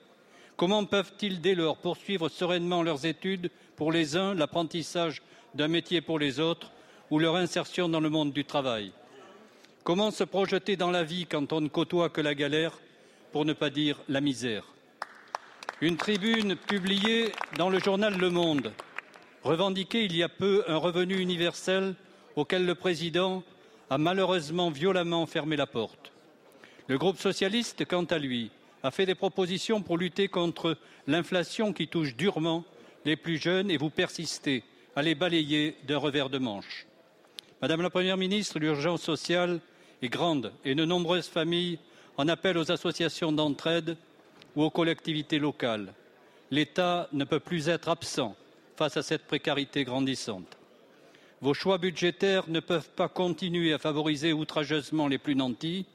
Des mesures d'urgence doivent rapidement être prises à la mesure de la détresse de la jeunesse. Merci. Merci, Monsieur le député. La- Allez-y, Madame la Ministre. Merci Madame la Présidente, merci euh, Monsieur le député David. À force de crier dans cet hémicycle, vous oubliez peut-être ce qui s'y est passé. Mais si aujourd'hui je suis assise en bas de ces bancs, j'étais pendant un an à côté de vous au-dessus. Et je peux vous dire qu'il est quand même assez savoureux d'entendre qu'encore aujourd'hui, vous niez l'effort qui est fait par cette majorité, par ce gouvernement depuis 2017. Plutôt que d'essayer d'écouter, prenez- prenez peut-être des notes. Nous avons favorisé l'apprentissage. Nous avons favorisé l'emploi des jeunes comme jamais. Nous avons permis aujourd'hui, avec le ministre Olivier Dussopt, de signer le 500 millième contrat d'engagement jeune. 500 000 jeunes ont été accompagnés dans l'insertion.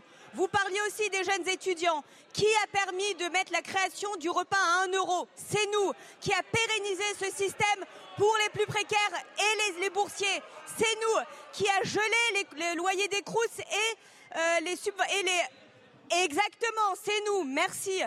Encore une fois, être assis à gauche de l'hémicycle, c'est peut-être bien. Emporter les valeurs, c'est mieux. Merci, Monsieur le député. Monsieur, monsieur le député. Mada- Madame la ministre, j'ai bien noté que tout allait bien finalement et que tous ceux qui sont dans la pauvreté, la- Monsieur le député. La parole est à Monsieur Antoine Armand. Euh, merci Madame euh, la Présidente. Ma question s'adresse à Madame Agnès Pannier-Runacher, ministre de la Transition énergétique. Madame la Ministre, le 17 octobre dernier, vous avez obtenu un accord historique au Conseil européen sur la réforme du marché européen de l'électricité. Nous le savons tous ici. Les règles du marché définies ces dernières années, elles pénalisaient la France. Et au-delà, elles pénalisaient tout notre continent dans la transition énergétique. Et nous étions nombreux sur ces bancs, sur tous les bancs, à en demander une réforme profonde. Une réforme et pas une sortie pas un Frexit à la fois absurde et dangereux, parce que oui, nous avons besoin d'électricité à chaque instant, nous avons besoin de l'échanger avec nos voisins et nous en avons besoin pour notre sécurité d'approvisionnement. C'est ça la souveraineté nationale. Nous l'avions fait de manière transpartisane dans la commission d'enquête parlementaire dont j'ai eu l'honneur d'être le rapporteur. Nous l'avons porté ensemble. C'est vous, Madame la Ministre, qui avez porté cette réforme. Et grâce à vous, non, le nucléaire ne sera plus un paria à Bruxelles. Merci et bravo. Merci. La parole... Vous avez obtenu. Ah, pardon, je croyais plus. Merci Madame la Présidente. Vous avez obtenu cet accord grâce à l'Alliance des pays du nucléaire que vous avez su initier, que vous avez fait vivre.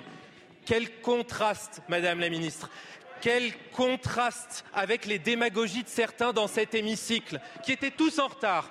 On avait, les créatifs au Parti socialiste et leurs alliés de la NUPES, ceux qui voulaient nationaliser une entreprise qui était déjà détenue à 100% par l'État. Bravo et puis nous avions les grands réactifs au Rassemblement national, tellement réactifs qu'ils voulaient supprimer un dispositif, l'AREN, dont on, dont on négociait déjà la sortie et le successeur. Bravo. Ce qui compte, ce qui compte, Madame la Ministre, c'est d'avoir maintenant la loi de production annoncée par le Président de la République. Et je vous demande donc quelles sont les prochaines échéances, quelles sont ses orientations? Nous sommes nombreux sur ces bancs à être prêts à la soutenir dans un esprit transpartisan et non politicien. Je vous remercie.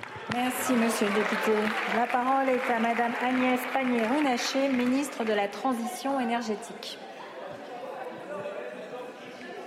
Et oui, je travaille, monsieur le député. Merci, madame la présidente, mesdames et messieurs les députés, monsieur euh, le député Armand. Permettez-moi, avant de vous répondre, de paraphraser le président de la République. Tout le monde nous disait que c'était impossible et pourtant nous l'avons fait parce qu'il ne connaissait pas la France et il ne connaissait pas l'Europe.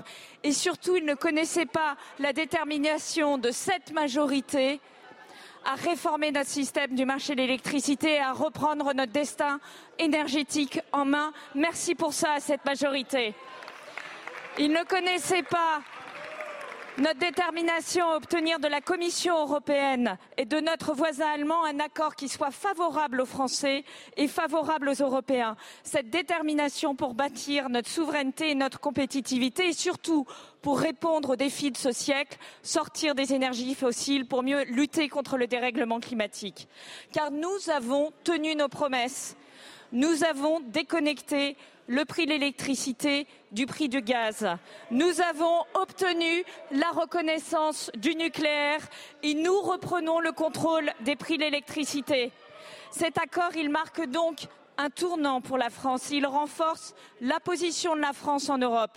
Il est le résultat d'efforts acharnés effectivement, il n'a pas été simple à obtenir. Il est le résultat du volontarisme du président de la République et de l'ensemble des équipes qui l'ont négocié. C'est la meilleure réponse à la concurrence chinoise et à l'Inflation Reduction Act américain. C'est la meilleure réponse à l'extrême droite et à l'extrême gauche qui n'ont cessé de prôner le repli sur soi avec la sortie du marché européen. Maintenant que cet accord est en place, nous nous tournons vers l'avenir avec la loi de production énergétique auquel vous avez contribué avec des groupes de travail qui ont réuni l'ensemble des groupes de cet hémicycle constructif. Nous allons donc avancer avec ces lois qui permettra de baisser. La parole est à Madame Florence Goulet.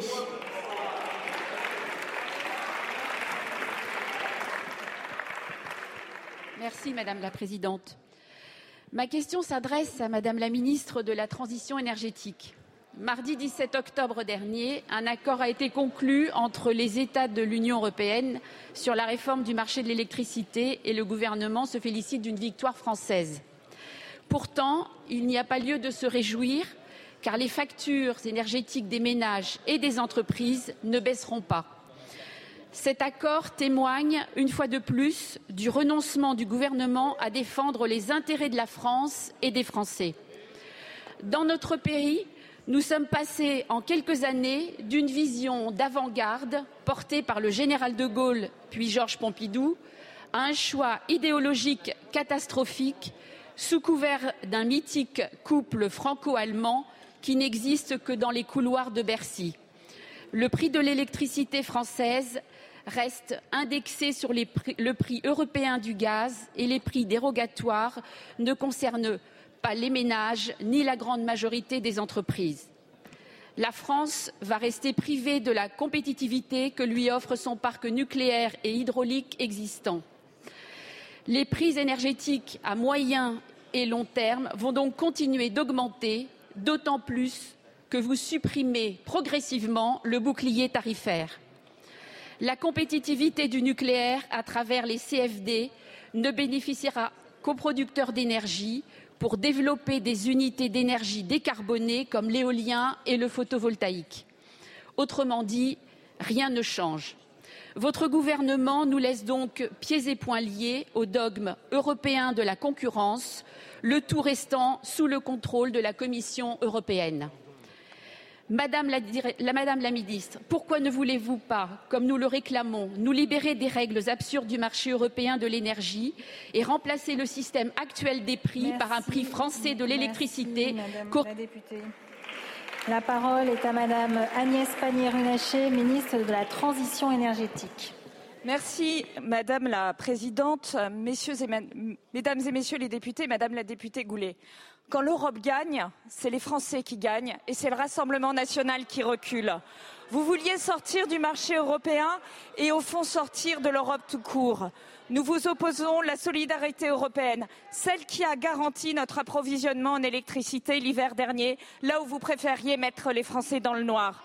Vous avez fait du marché européen de l'électricité le réceptacle de votre détestation de l'Europe au mépris de la sécurité d'approvisionnement énergétique de notre pays, de la facture des Français, au mépris de nos industriels, au mépris même d'EDF. Nous vous opposons un accord historique qui est une victoire pour l'Europe, pour la France, pour le nucléaire, pour le climat et surtout une victoire pour les Français. Et vous avez jeté toutes vos forces dans la bataille pour nous faire croire que l'Europe était responsable de la crise énergétique.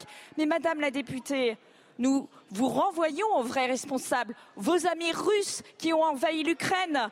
Marine Le Pen n'a cessé de porter une position de repli mortifère pour notre pays que même vos amis hongrois et italiens ne suivent pas. Avec la présidente de la République, avec la majorité dont je salue le travail, nous vous opposons ce succès diplomatique qui est le fruit d'une politique volontariste européenne. Car qu'ont fait Marine Le Pen et le Rassemblement national pour défendre les Français? Rien. Avez-vous voté les boucliers énergétiques qui ont permis de protéger massivement les Français? Non. Vous avez rejeté chacun des dispositifs de protection des Français permettant de leur faire bénéficier des prix parmi les plus bas d'Europe. Vous avez même porté une proposition de loi insensée qui aurait conduit à l'augmentation brutale des prix. Pendant que votre parti prospère sur les difficultés des Français, nous leur apportons des réponses concrètes. Pendant que vous voyez petit, nous voyons. Merci. Merci. La parole est à Monsieur Christophe Nedjelen. Merci Madame la Présidente. Euh, Monsieur le Ministre de la Santé, notre système est en crise et notamment dans les territoires ruraux. L'hôpital de Remiremont en est le parfait exemple. Malgré le manque de moyens, le manque de personnel. Toutes les équipes de ce centre hospitalier que je connais bien sont extrêmement mobilisées et engagées auprès de leurs patients. À la suite de récents incidents, la crise que traverse cet hôpital s'est encore intensifiée. Si l'on peut regretter l'acharnement d'une avocate plus intéressée par la pub que par la quête de justice, ou encore le traitement médiatique de certaines émissions de télévision obsédées par l'audimat au détriment du débat contradictoire et constructif, Monsieur le ministre, c'est bien d'un manque de moyens dont nos hôpitaux publics souffrent. Il faut recruter plus de personnel. Il faut aussi euh, plus soutenir et plus considérer le personnel soignant en place. Ils sont les premiers maillons de la chaîne de soins et les plus à même de faire remonter les problématiques de terrain. Que comptez-vous faire pour venir en soins à cet hôpital qui, dans sa globalité, est largement éprouvé par tout ce qui se passe actuellement? Monsieur le député, la parole est à Madame Firmin Lebaudot, ministre déléguée chargée de l'organisation territoriale et des professions de santé. Merci Madame euh, la Présidente, Mesdames et Messieurs les députés, Monsieur le député euh, Nagenel. Oui, comme j'ai eu euh, déjà l'occasion de le dire plusieurs fois, Aurélien Rousseau, oui, les difficultés à l'hôpital sont bien réelles. Et oui, nous sommes quotidiennement mobilisés pour y apporter des réponses afin de garantir la qualité et la sécurité des soins.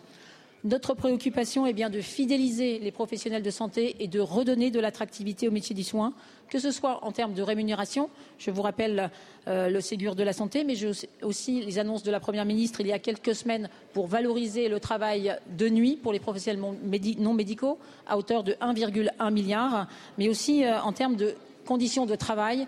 Et l'objectif numéro un, c'est bien de rouvrir des lits d'assurer en faveur du développement continu des professions médicales et paramédicales, que ce soit par la formation ou le développement d'actions qualité. Vous m'interrogez sur euh, spécifiquement l'hôpital de Remiremont. Nous suivons euh, en lien avec les services de l'État cette situation compliquée de très près et vous avez eu raison de la souligner. À la suite de différentes plaintes de familles de patients ces derniers mois, plusieurs inspections de l'ARS se sont tenues.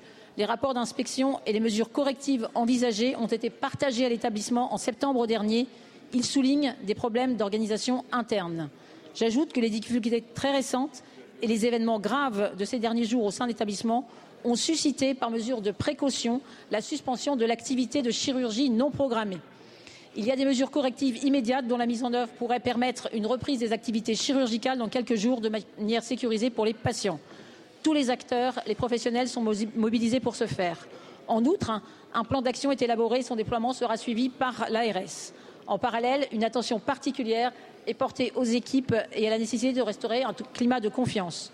La direction de l'établissement et de l'ARS travaille aussi à des propositions en ce sens. Vous le voyez, Monsieur le Président, les services de l'État sont pleinement mobilisés pour le CH de Remiremont. Merci, Monsieur le député.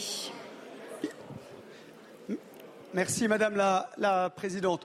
Au-delà euh, des réponses qui ont été euh, données, j'appelle réellement votre attention euh, sur la mentalité et l'état dans lequel se trouve le centre hospitalier Romary Montin. Et j'invite Monsieur le ministre de la Santé à se rendre sur place, à venir à Remiremont. On a besoin d'un message fort de notre ministre, comme quoi il y a un avenir pour l'hôpital public dans les territoires ruraux et comme quoi il y a un avenir pour l'hôpital public de Remiremont. Merci Monsieur le député. Avant de passer la parole à Monsieur Gernigon, je voudrais indiquer que lors de la prise de parole de M. Jean-Paul Lecoq, le mot assassin a été prononcé, sans doute par Mme Parmentier, puisque ça a été inscrit par les services du compte-rendu, que ce mot n'a pas la place dans notre hémicycle et que donc j'en avertirai le bureau de l'Assemblée nationale qui mènera une investigation plus précise. Monsieur Gernigon, vous avez la parole. Merci, merci Madame Merci Madame la Présidente. Ma question s'adresse au ministère du Logement, au ministre du Logement. Monsieur le ministre, il y a deux ans, le gouvernement annonçait la mise en place de ma prime adapte. Ce dispositif important vise à soutenir nos concitoyens de plus de 70 ans en offrant un accompagnement et une aide financière aux ménages destinés à adapter leur logement face à la perte d'autonomie. Ce dispositif, alors que 10 000 seniors meurent chaque année des suites d'une mauvaise chute, s'inscrit dans une démarche résolument tournée vers le bien-être et la sécurité de nos aînés qui souhaitent, à une écrasante majorité, vieillir chez eux. L'une des caractéristiques phares de cette prime réside dans l'association d'une expertise professionnelle à la mise en œuvre des adaptations. En effet, il a été évoqué l'intervention d'un ergothérapeute et d'une assistance à maîtrise d'ouvrage pour établir un diagnostic précis et personnalisé du logement, garantissant ainsi que les travaux entrepris soient en phase avec les besoins réels du bénéficiaire. De plus, l'importance d'impliquer des entreprises habilitées par les organisations professionnelles du bâtiment a été soulignée, assurant qualité et conformité dans les réalisations. Ce dispositif s'inscrit parfaitement dans la lignée des engagements pris par le gouvernement pour renforcer notre politique en faveur du grand âge. Bien que nous ayons encore du chemin à parcourir pour bâtir notre modèle du bien vieillir de demain, notamment en ce qui concerne le maintien à domicile, cette prime adapte constitue une pièce maîtresse de cette vision dont la question du logement fait partie intégrante. Après consultation des services de l'Agence nationale de l'habitat ainsi que de la direction départementale des territoires, il m'a été rapporté un manque de directives claires transmises à ces organismes. Nous sommes à présent à deux mois de l'entrée en vigueur de cette mesure et une telle situation soulève de légitimes interrogations. Monsieur le ministre, j'aimerais savoir où en êtes-vous dans la mise en place opérationnelle de ce dispositif? Quelles sont les instructions données aux différents services? Merci, Monsieur le député. La parole est à Monsieur Patrice Vergriette, ministre délégué chargé du logement. Madame la Présidente, Mesdames et Messieurs les députés, Monsieur le député Gernigon, D'abord, vous avez euh, parfaitement raison. Notre pays vit une transition euh, démographique euh, extrêmement forte. En 2050, c'est environ un tiers des Français qui aura plus de 60 ans et seulement 6% du parc de logement a été adapté et on constate encore 10 000 chutes mortelles chaque année, ce qui est effectivement largement à, améliorer. Vous, vous en consentirez. C'est la raison pour laquelle euh, Madame la Première ministre a annoncé et souhaité la création de ma prime ce, fonds d'aide aux, aux, travaux d'adaptation au 1er janvier 2024. Ce fonds d'aide sera géré par l'Agence nationale de l'habitat que vous avez euh, cité, doté d'un montant de 250 millions pour l'année 2024 euh, il sera distribué aux plus de 70 ans et même plus de 60 ans en cas de perte d'autonomie euh, précoce. Les aides pourront aller jusqu'à 70% du montant des travaux pour les ménages les plus euh, modestes. Et nous envisageons l'adaptation d'environ 700 000 logements dans les 10 ans euh, à venir. Le dispositif sera également ouvert aux personnes en situation de handicap les instructions ont largement été données, mais j'aurai l'occasion de refaire le point avec les services de l'ANA puisque vous m'y invité. Mais je veux également vous dire qu'avec ma collègue Aurore Berger, nous aurons l'occasion de revenir sur ce dispositif qui a fait l'objet d'une large concertation co-construite avec les associations de la solidarité et euh, de l'ensemble des associations du grand âge pour vous donner l'ensemble des détails relatifs à ce dispositif. Merci à vous. Merci. La parole est à Madame Muriel Levron. Merci Madame la Présidente, Madame la Ministre. L'heure n'a jamais été aussi grave pour nos EHPAD. En début d'année déjà, une enquête de la Fédération hospitalière de France alertait sur la situation. À la fin de l'exercice 2022, 85% des EHPAD publics étaient déficitaires. Les primes grand âge et Ségur de la santé accordées aux salariés étaient plus qu'attendues. Mais comment expliquez-vous qu'elles ne soient pas entièrement financées par l'État et qu'elles pèsent sur les finances des établissements? Sans compter que cela s'ajoute à la hausse des prix de l'énergie et des produits alimentaires liés à l'inflation. Ça n'est plus tenable. Les directeurs et directrices d'EHPAD sont face à un dilemme. Suspendre le paiement des factures au risque de se voir privés de chauffage ou d'électricité cet hiver, ou utiliser le personnel comme variable d'ajustement au risque de priver les résidents d'un accompagnement adapté. Et on commence à voir des EHPAD fermés. C'est le cas à La Nobre en mars dernier et plus récemment à Brest pour deux établissements. Qu'advient-il des résidents, du personnel, des familles? Aujourd'hui, des citoyens s'organisent afin de combler l'inaction de l'État. C'est le cas à Plouaret sur ma circonscription. Des habitants vendent des crêpes sur le marché pour aider financièrement l'EHPAD, alors que c'est à vous d'agir. Et en même temps, les scandales ne cessent d'éclater dans les groupes privés lucratifs. Après Orpea et Corian, le groupe Emera est à son tour accusé de pratiques de maltraitance. Notre groupe parlementaire de la France insoumise a d'ailleurs déposé une proposition de loi créant une responsabilité pour faute de l'État en cas de maltraitance institutionnelle dans les EHPAD. Avec davantage de contrôle, le scandale européen aurait pu être évité. Et des maires en difficulté avec leurs EHPAD sont approchés par ces grands groupes. Favoriser la course au profit sur leur grille révèle le cynisme de votre politique de santé, loin de tout esprit de solidarité. Le PLS que vous allez nous imposer par 49.3 n'est pas à la hauteur. Et quant à la loi bien vieillir, nous attendons les débats qu'il s'impose. Madame la ministre, face à l'urgence de la situation, que comptez-vous faire? Pas dans les mois ou années qui viennent, non, je vous demande ce que vous comptez faire maintenant. Madame la députée, la parole est à Madame Aurore Berger, ministre des Solidarités et des Familles. Merci Madame euh, la Présidente, Mesdames et Messieurs les députés, Madame la députée. C'est pas juste ce qu'on va faire maintenant, c'est ce qu'on fait depuis 2017. Ce qu'on fait depuis 2017 en matière d'autonomie, c'est la création d'une cinquième branche, une cinquième branche dont vous avez voté en 2020 la création, avec, vous le savez, une cote-part de CSG qui est attribuée et qui permet de le financer à hauteur de 2,6 milliards d'euros. Oui, il y a eu des revalorisations, des revalorisations de 900 000 personnels en EHPAD, de tous les personnels des EHPAD, des revalorisations aussi d'ailleurs dans l'ensemble des ESMS pour les personnels soignants. En tout, c'est 3,5 milliards d'euros d'engagement de l'État pour garantir la revalorisation de ces personnels. Oui, il y a eu aussi un tarif, un bouclier énergétique qui a été mis en place avec une compensation de l'inflation de 200 millions d'euros en 2023 et cette compensation de l'inflation, elle va continuer sur les enjeux énergétiques en 2024. Donc l'engagement de l'État, il est très clair. Il est très clair à la fois en trajectoire de financement, il est très clair en matière de revalorisation des personnels parce que tout ce que vous dites, Madame la députée, part d'abord des professionnelle. Et je pense que vous auriez pu saisir votre question pour d'abord remercier celles et ceux qui s'engagent au quotidien auprès des personnes âgées, auprès des personnes en perte d'autonomie, que ce soit les aides à domicile, que ce soit les personnels des EHPAD, parce qu'en vérité, c'est sur eux et souvent sur elles d'ailleurs que repose l'effort. C'est la raison pour laquelle dans ce PLFSS 2024, nous inscrivons bien la trajectoire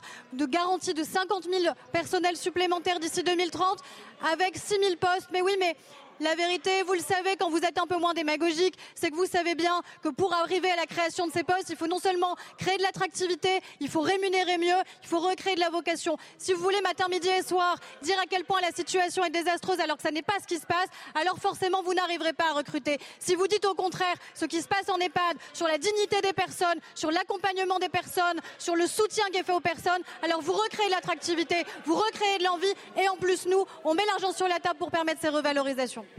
Merci Madame la Ministre. La parole est à Madame Stéphanie Rist. Bonjour, euh, madame, la Présidente. Madame la Ministre, mes chers collègues, nous débutons cet après-midi l'examen du budget de la sécurité sociale pour 2024. Ce budget, c'est 643 milliards d'euros, un tiers de notre richesse nationale pour protéger nos concitoyens.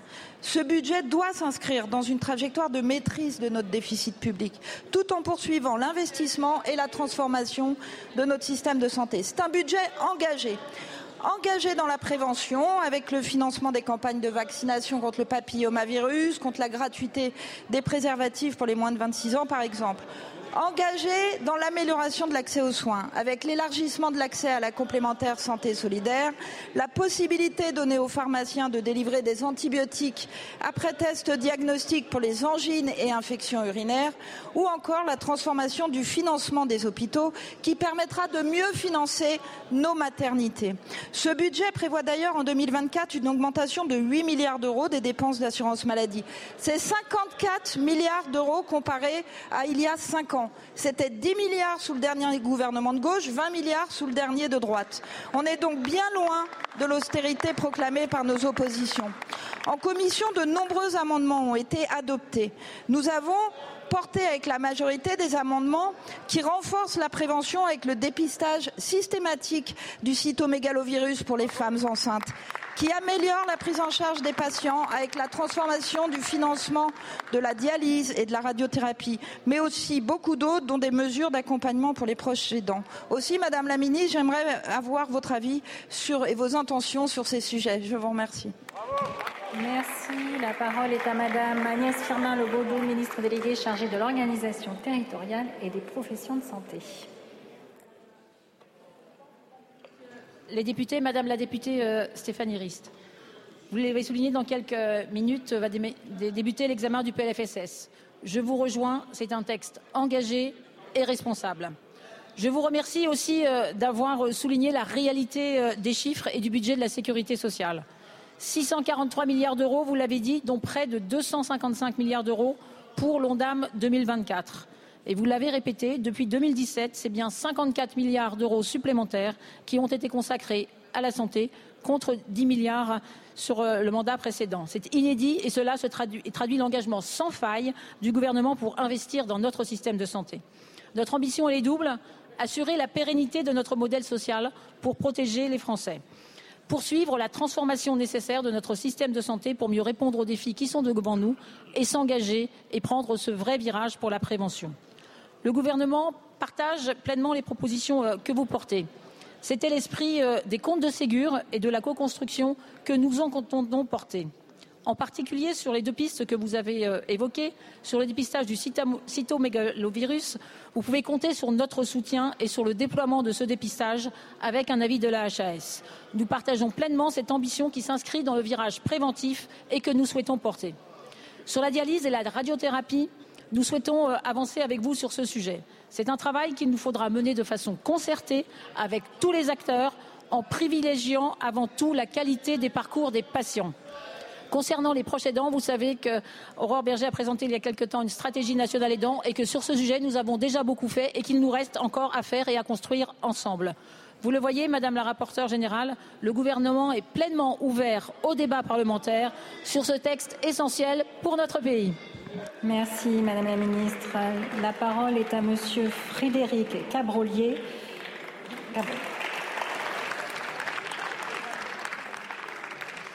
Madame la Présidente, mes chers collègues, ma question s'adresse à Monsieur le ministre de l'Intérieur. Ce samedi, des incidents graves se sont produits dans le Tarn lors de la manifestation contre l'autoroute A69 Castres-Toulouse.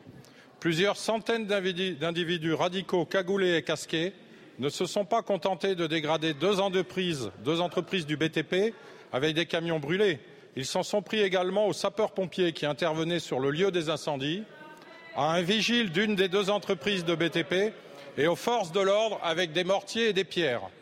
J'en profite pour saluer le travail des policiers et des gendarmes présents sur le site et apporter notre soutien aux six gendarmes et policiers blessés ainsi qu'aux responsables et salariés des entreprises prises pour cible.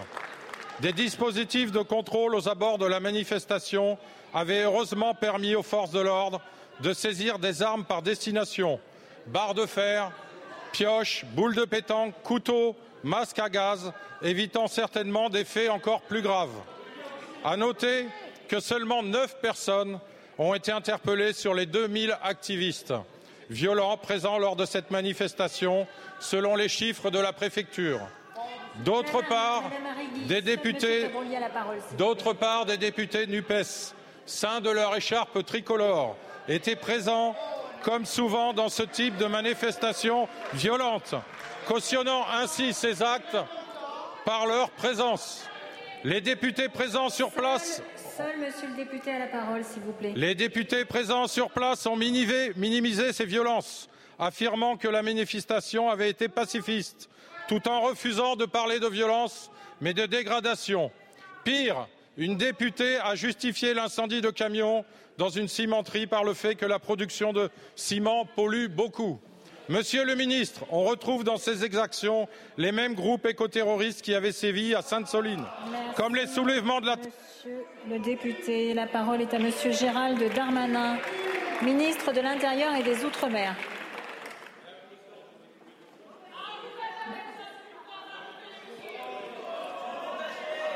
Monsieur le ministre a la parole. Merci Madame la Présidente, Mesdames et Messieurs les députés. Monsieur le député, après le ministre en charge des Transports, je veux moi aussi rendre en effet hommage aux policiers, aux gendarmes, aux sapeurs-pompiers et à Monsieur le préfet du Tarn qui a, je crois, très bien su répondre effectivement soit aux manifestations qui se sont déroulées en dehors de leurs déclarations, mais aussi lors des 5000 personnes manifestantes aux 500 personnes particulièrement violentes.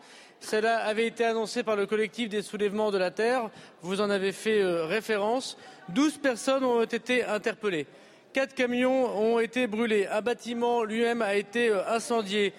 20 drones, Monsieur le ministre la parole, s'il vous plaît. 20 drones ont été utilisés par ceux qui voulaient en effet coordonner les actions de lancer de pierres, de lancer de, de cocktails contre les, contre les policiers et contre les gendarmes. Et surtout, un certain nombre de personnes violentes, une centaine, ont été euh, violées le droit de propriété pour s'installer sans droit ni titre dans une ferme, celle de la Crémade, où ils voulaient installer, je cite, une ZAD. Vous aurez constaté, monsieur euh, le député, que nous n'avons pas laissé installer une ZAD dans le territoire du Tarn, que nous avons, sur des consignes extrêmement claires pour les forces de l'ordre, su évacuer euh, ces personnes, alors qu'en effet, les policiers et les gendarmes ont subi énormément de violences, énormément de violences, de lancer des, des pavés euh, sur eux-mêmes, effectivement, dans des conditions de grande difficulté pour un maintien de l'ordre que l'on pourrait qualifier de rural. Aujourd'hui, 12 personnes ont été interpellées, certaines avec, euh, vous l'avez raison, des armes, euh, des armes importantes. Elles sont présentées évidemment euh, au service du ministre de la Justice. Je veux dire par ailleurs, s'il vous plaît. Seul monsieur le ministre la je veux vous dire par ailleurs que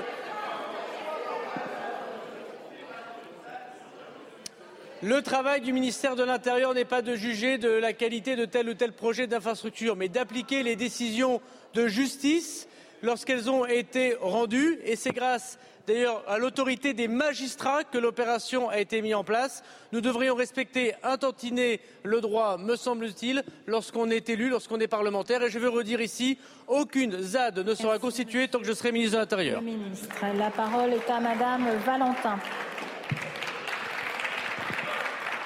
Merci Madame la Présidente. Monsieur le Ministre, lors des auditions à la Commission des affaires sociales, le discours était parfait. Mais entre le discours et les, réalités des faits, le fossé est abyssal.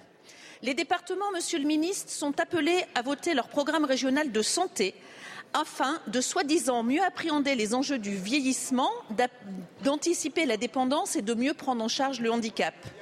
Or, ces PRS ont été rédigés sans aucune concertation avec les départements, pourtant premier acteur dans le domaine des solidarités.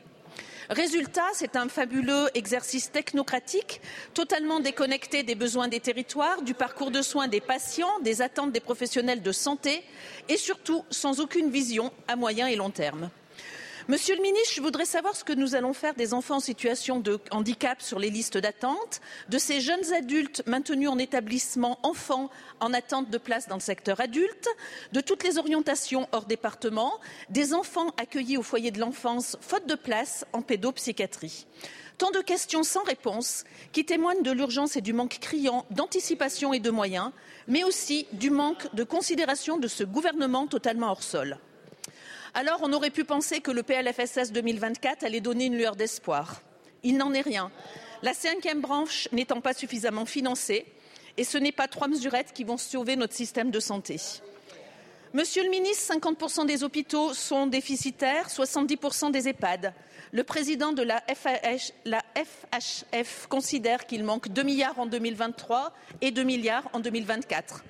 Les pharmacies en milieu rural ferment leurs portes, les infirmiers, les kinés tentent comme ils le peuvent d'assurer le maintien à domicile, asphyxiés par les charges et une nomenclature qui n'a pas été revue depuis 2009. Monsieur le ministre, vous l'avez reconnu lors des auditions, l'argent n'est pas fléché au bon endroit, trop d'administratifs, pas assez de soignants, mais que fait-on? Je n'ose même pas vous demander votre vision à moyen et long terme, tant les discours ne restent que des paroles. La parole est à Madame Aurore Berger, ministre des Solidarités et des Familles. Merci Madame euh, la Présidente, Mesdames et Messieurs les, députés, Madame la députée euh, Valentin. Euh, peut-être deux réponses. Une première réponse sur la question des adultes en situation de handicap et donc en corollaire la question des enfants et évidemment la question de l'autonomie. Sur le premier sujet, on a aujourd'hui 10 000 personnes, 10 000 adultes en situation de handicap qui sont dans ce qu'on appelle les amendements cretons, c'est-à-dire qu'ils restent aujourd'hui dans des établissements qui sont dédiés à nos enfants. C'est la raison pour laquelle on a, et c'est financé évidemment dans le PLFSS. Le président de la République a au, Conseil national du handicap annoncer les 50 000 nouvelles solutions. Les 50 000 nouvelles solutions, l'idée est de les flécher en priorité sur la création de nouvelles places dans les établissements médico-sociaux et médico-éducatifs, d'abord, d'abord en direction des adultes en situation de handicap. Je crois qu'il n'y a pas un seul député dans cet hémicycle qui n'a pas, dans sa permanence, été contacté par des parents, par des familles d'enfants en situation de handicap, aujourd'hui devenus adultes, qui n'ont pas le bon niveau de solution. Donc notre première responsabilité, c'est d'abord la création de ces places pour les adultes en situation de handicap, de manière à en finir avec ces amendements cretons et faire en sorte que chacun soit considéré avec dignité et soit donc à la juste et à la bonne place. La deuxième chose, c'est évidemment sur la question de l'autonomie. La, la, question de l'autonomie, c'est encore une fois, en 2024, 40 milliards d'euros en financement pour atteindre en 2027 45 milliards d'euros. Donc il y a évidemment un choix, un arbitrage qui a été rendu qui est très clair, qui est de faire en sorte qu'on puisse adapter notre société au vieillissement Adapter notre société au vieillissement, c'est accepter que de toute façon, en 2030, il y aura plus de Français qui seront plus âgés que 65 ans. Pour la première fois, il y aura plus de personnes âgées de plus de 65 ans par rapport aux moins de 15 ans. C'est un basculement démographique majeur auquel l'ensemble, évidemment, de la société doit pouvoir s'adapter, d'où une montée en charge budgétaire extrêmement puissante et la reprise, évidemment, de la proposition de loi Bien vieillir, qui a été largement enrichie par le parlementaire. Un amendement sur cinq a été adopté. Rendez-vous à partir du 20 novembre pour continuer à enrichir ce texte. Je vous remercie. Merci, Madame la Ministre. La parole est à Monsieur Richard Ramos. Madame la Présidente, ma question faite maison s'adresse à Madame la Ministre Olivia Grégoire. Madame la Ministre, parfois il y a des sujets où notre personne habite notre fonction de façon plus prégnante. Je vous sais, Madame la Ministre, gastronome, gastronome au sens du partage, de la table qui est ce lieu d'échange, parfois en France avec de âpres discussions, mais aussi parfois à Noël avec des douces réconciliations. Nous avons en partage, Madame la Ministre, l'amour d'une bonne blanquette ou d'un bourguignon longuement mijoté. Quel que soit notre pays, notre culture, manger, c'est raconter une histoire avec un grand H. Manger, ce n'est pas mettre des calories entre la lèvre supérieure et la lèvre inférieure. C'est raconter une géographie, des tours de main ancestraux et présents. Manger, c'est bien évidemment nos grands chefs, mais aussi les 175 000 restaurants et bistrots français où on mange avec ses collègues, sa famille. C'est un repas au restaurant de communion, un mariage. Ce sont des moments privilégiés qui rythment notre vie et celle de nos proches. Mais il y a dans le mot restaurant aussi le mot cuisiner. Nous cherchons le mot cuisinier apparu au XIIIe siècle, qui a été défini en 1835 par l'Académie française. Il s'agit de faire de la nourriture, de transformer des produits bruts. Quand nous recherchons un restaurant, souvent nous recherchons en fait un cuisinier ou une cuisinière, c'est-à-dire une signature personnelle dans l'assiette. Et cela, quelle que soit la sophistication du plat. Nous avons tous mangé une mauvaise salade César avec une mauvaise vinaigrette industrielle. Nous devons combattre l'idée qu'un restaurant doit être modélisé par des goûts industrialisés, car modéliser les goûts, c'est modéliser les pensées et penser tous la même chose. Madame la ministre, merci pour ce combat courageux que vous venez pour faire en sorte que nos restaurants deviennent des vrais lieux de cuisine, aujourd'hui et demain. Monsieur le député. La parole est à Madame Olivia Grégoire, ministre déléguée chargée des petites et moyennes entreprises, du commerce, de l'artisanat et du tourisme. Madame la Présidente, Mesdames, Messieurs les députés, Monsieur le député Ramos, nous sommes nombreux sur ces bancs à connaître et à saluer l'engagement qui est le vôtre depuis des années en faveur du mieux manger et du bien manger. Effectivement, nous avons en commun la gastronomie, mais aussi l'amitié. Et Monsieur Paul, évidemment, Bocuse le disait si bien, il n'y a pas de bonne cuisine si au départ elle n'est pas faite par amitié pour celui ou celle à qui elle est destinée. Et entre amis, on ne triche pas.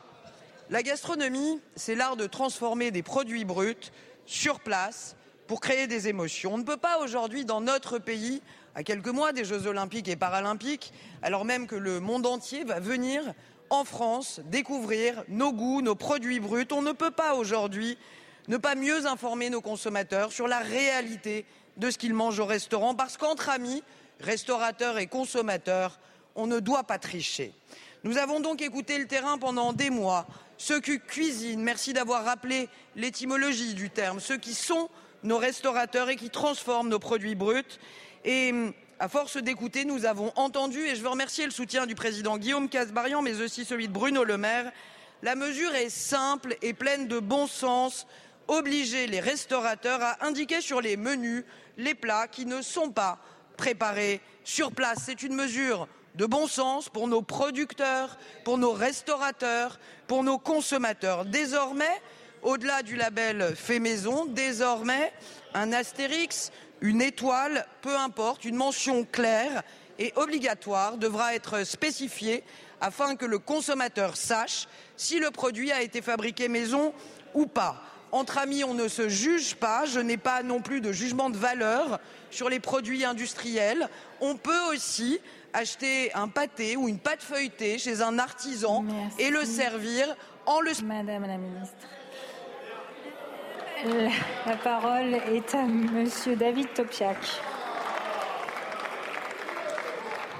Merci Madame la Présidente. Ma question s'adresse à Madame la Première ministre.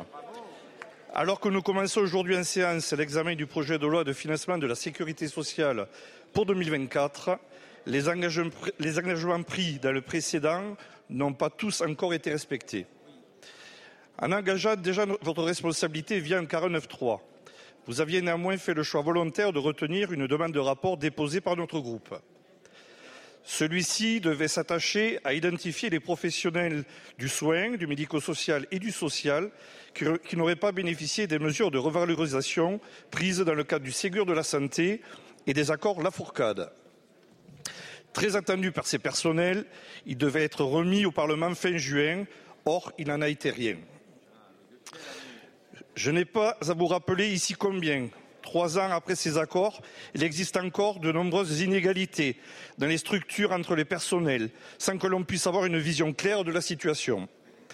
J'y inclus les écoutants du 115, dont la prime promise l'année dernière n'a pas non plus été versée. Il y a urgence. Nous parlons de personnel avec des salaires déjà peu élevés et proches du SMIC, qui subissent de plein fouet la crise inflationniste qui continue de s'appauvrir.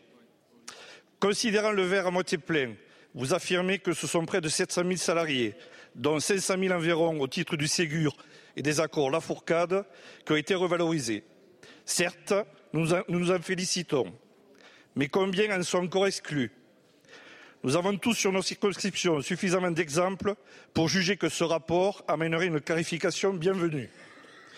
Alors que nos débats devraient vraisemblablement être interrompus très prochainement par un nouvel usage du 49.3, je regrette par avance que nous ne puissions toujours pas échanger sur les amendements que le groupe Lyot a déposés, permettant d'évoquer le profond désarroi du secteur médico-social. Madame la Première ministre, les engagements Merci, pris devant la... député. La parole est à Madame Aurore Berger, ministre des Solidarités et des Familles. Merci euh, Madame la Présidente, Mesdames et Messieurs euh, les députés, euh, Monsieur le député.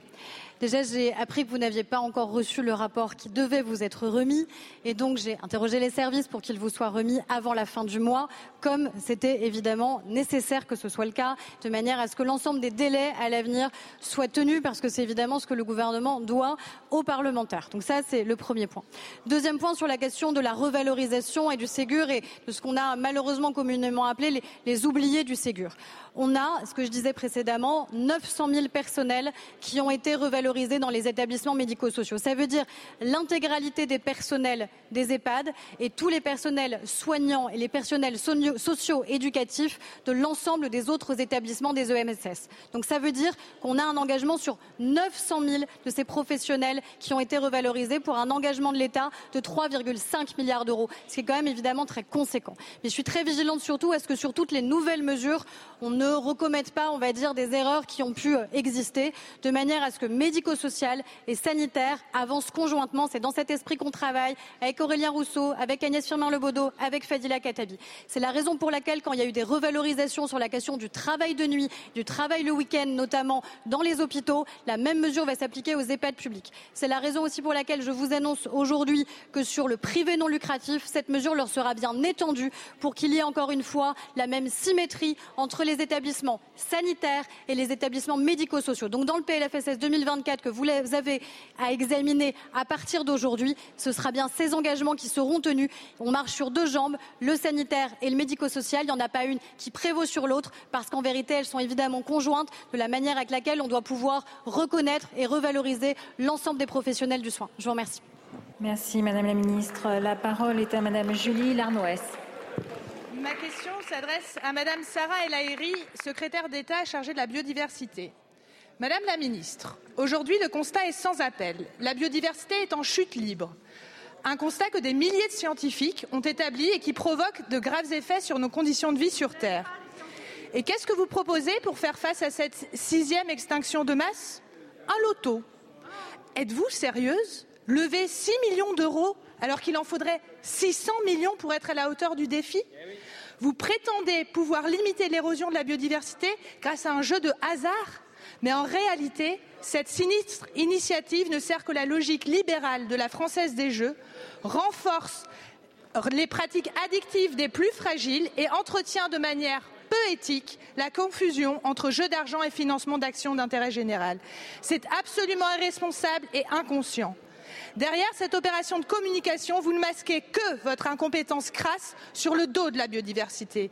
Qu'avez-vous dit sur les projets climaticides, l'artificialisation de milliers d'hectares de zones humides et boisées, comme sur la 69 Vous êtes-vous jointe aux cris d'alarme des scientifiques et des écologistes. Non, vous vous êtes. Vous vous êtes vous êtes-vous indigné face à la prolongation des pesticides et du glyphosate en particulier. Que nenni Vous vous êtes tu Pourtant, tout le monde le sait, l'artificialisation des sols et les pesticides sont les premières causes de perte de la biodiversité. Alors, Madame la Ministre, la préservation de la biodiversité se joue-t-elle au hasard ou allez-vous enfin, réellement et sérieusement, vous former aux enjeux de biodiversité pour pouvoir prétendre défendre la cause que vous êtes supposée défendre? Je vous remercie. Merci Madame la députée. La parole est à Madame Sarah El Haïry, secrétaire d'État chargée de la biodiversité. Madame la Présidente, Mesdames, Messieurs les députés, euh, Madame la députée soyons sérieux une minute. Le budget, le budget de la biodiversité Le budget de la préservation de la nature n'a jamais été aussi important que sous ce gouvernement. Il a été multiplié par quatre depuis votre départ du pouvoir et depuis notre arrivée. Le budget de la biodiversité, Madame la députée, le budget présenté dans cette loi de finances, c'est 1,2 milliard d'euros, Madame la députée, d'augmentation. C'est deux fois les 600 millions dont vous parlez.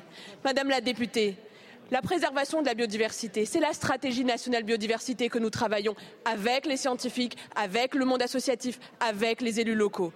C'est la stratégie qui reprend les cinq pressions et qui met la baisse sur les cinq pressions. D'abord, en priorité. Ensuite, la restauration de la nature.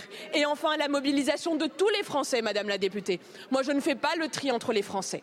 Oui, j'aime l'idée qu'on mobilise, à l'image de l'auto du patrimoine, d'une certaine manière, les Français qui vont jouer pour qu'ils puissent flash coder et découvrir 20 projets. 20 projets de tourbière, 20 projets de JPAED, 20 projets qui permettent la préservation de la tortue d'Hermann. Des projets qui, dans le fond, sont au plus proche de chez nous parce que la biodiversité, elle est aussi de proximité. Alors, Madame la députée, vous voulez essayer de faire croire que le budget est réduit à 6 millions d'euros. C'est faux. C'est 10 milliards d'euros d'augmentation du ministère de l'écologie, rien que dans ce PLF, 40 milliards d'euros de budget. Madame la, Madame la députée, la biodiversité aujourd'hui, c'est d'abord la mobilisation de tous. Soyez du côté de ceux qui ne jugent pas, mais de ceux qui réunissent les Français. Et vous avez, Madame la députée, l'opportunité de le faire aujourd'hui avec aussi un jeu populaire. Merci. Madame la députée. Je vous propose, Madame la Ministre, un loto des ministres pour participer réellement à une formation sur les enjeux de biodiversité qui ne sont pas réellement pris en compte dans les politiques publiques et les projets qui sont défendus par le gouvernement et peut-être participer à une manifestation des soulèvements de la Terre pour comprendre réellement les enjeux de biodiversité que nous défendons. La parole est à euh, Monsieur Sébastien. Pardon, Madame la Ministre.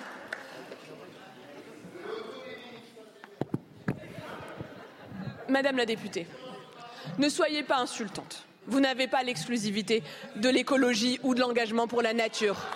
Il se trouve, il se trouve, Madame. Merci, Madame la Ministre. La parole est à Monsieur Sébastien Rome.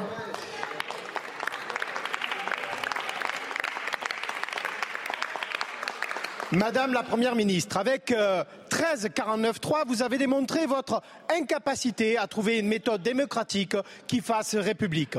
Pourtant, lors des deux dernières législatures, par deux fois, tous les parlementaires ont eu la force de voter deux lois à l'unanimité. Ces parlementaires, dont certains siègent ici encore, ont mis en œuvre une idée héritée de la Deuxième République, la garantie d'emploi contre le chômage, les territoires zéro chômeur longue durée. Selon vos mots de juin 2021, c'est une réussite. Oui, c'est une réussite. En proposant des emplois en CDI sur des secteurs non solvables par le marché, mais radicalement utiles pour l'écologie et le social, ces entreprises créées par les chômeurs eux-mêmes transforment des déserts économiques en oasis d'emploi. Ils permettent avant tout de redonner fierté et sens au travail. En moyenne, ces personnes sont privées d'emploi depuis près de cinq ans, souvent des mères célibataires, des personnes de plus de 50 ans ou en situation de handicap. La vie ne les épargne pas. Elles ont vécu vos lois, plein emploi et retraite, comme autant de claques en pleine tête, les désignant comme des citoyens de second rang. À l'ODEV, zone rurale, quartier prioritaire, centre-ville, sur les 80 premières embauches, une seule personne avait une voiture. Une seule. Aujourd'hui, ce sont plus de 150 personnes qui étaient empêchées de travailler, qui ont un CDI. Que dites-vous à la centaine, aux milliers de personnes en France qui attendent un emploi dans leur commune, à celles et ceux qui vous écoutent ici, au balcon ou juste à l'extérieur de l'Assemblée. Restez à la porte, attendez, vous serez bientôt sanctionnés Madame la Première ministre, allez-vous respecter votre parole et celle du Président de la République qui parle d'une clé dans la lutte contre la pauvreté en ne retirant pas un seul euro à cette expérimentation? Ou allez-vous laisser de nombreuses personnes au bord du chemin? Merci, Monsieur le député. La parole est à Monsieur Olivier Dussopt, ministre du Travail, du Plein Emploi et de l'Insertion.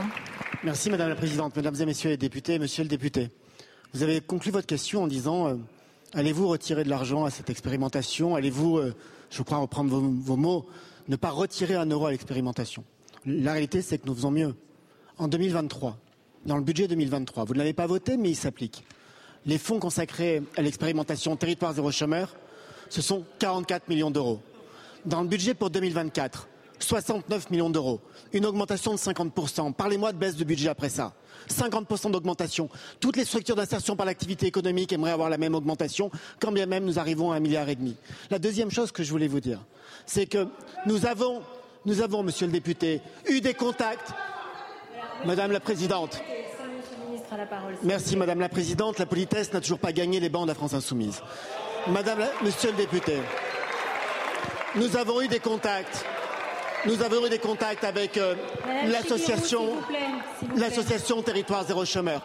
Vendredi, mon cabinet a dit à l'association que si le pilotage de cette expérimentation était amélioré, nous pouvions trouver 10 millions d'euros supplémentaires en 2024. Ils ont refusé. Troisième chose, il y a une évaluation. Une évaluation sur les conditions de mise en œuvre et une évaluation sur une des conditions, un des engagements pris par l'association au niveau national qui était créé de la valeur à hauteur de 6 000 euros par emploi. En fonction de l'expérimentation, en fonction des territoires habilités, nous continuerons à soutenir. Mais le budget de l'État n'est pas sans fin. On ne peut pas décider d'un budget de l'État uniquement par les demandes de ceux qui peuvent en bénéficier. Il nous faut du pilotage, il nous faut de la régulation. Merci. La parole est à Monsieur Jean Terrier.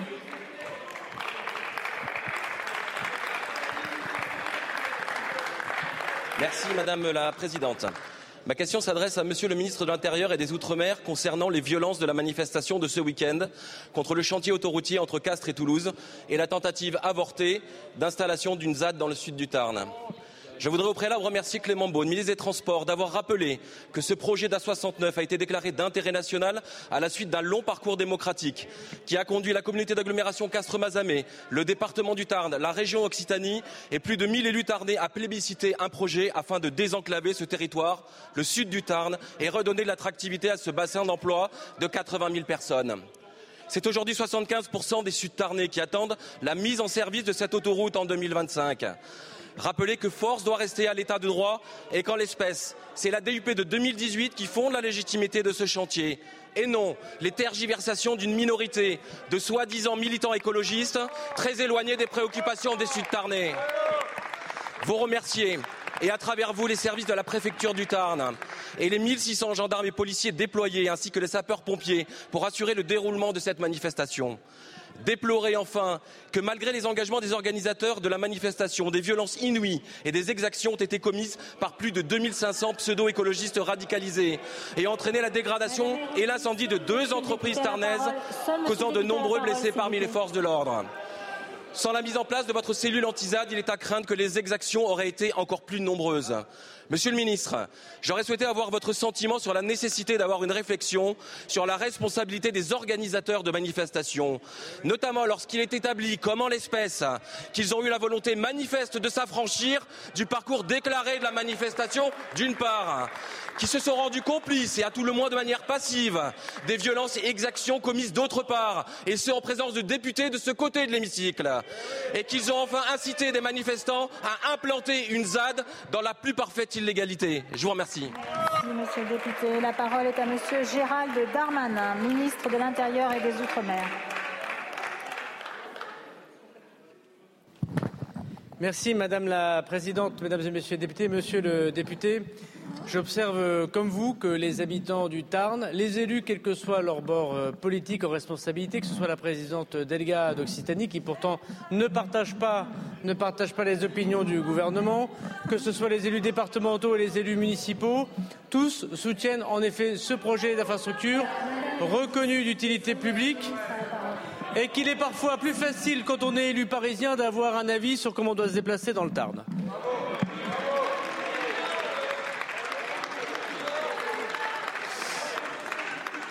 En ce qui concerne le, ce projet d'infrastructure de, de, transport, euh, je laisserai évidemment le ministre des Transports évoquer à la fois son utilité et bien sûr sa, sa confirmation. Je me concentrerai sur la question de l'ordre public puisque les policiers, les gendarmes, les préfets ne font qu'appliquer les règles de la loi que vous votez, mesdames et messieurs les parlementaires, et les décisions de justice nombreuses et répétées, puisque les policiers et les gendarmes, eux, appliquent les décisions de justice.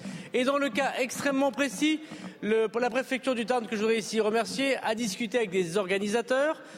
Une partie d'entre eux n'ont pas respecté en effet ce qui avait été évoqué, notamment le cheminement des manifestations et des cortèges, mettant en danger les manifestants eux-mêmes.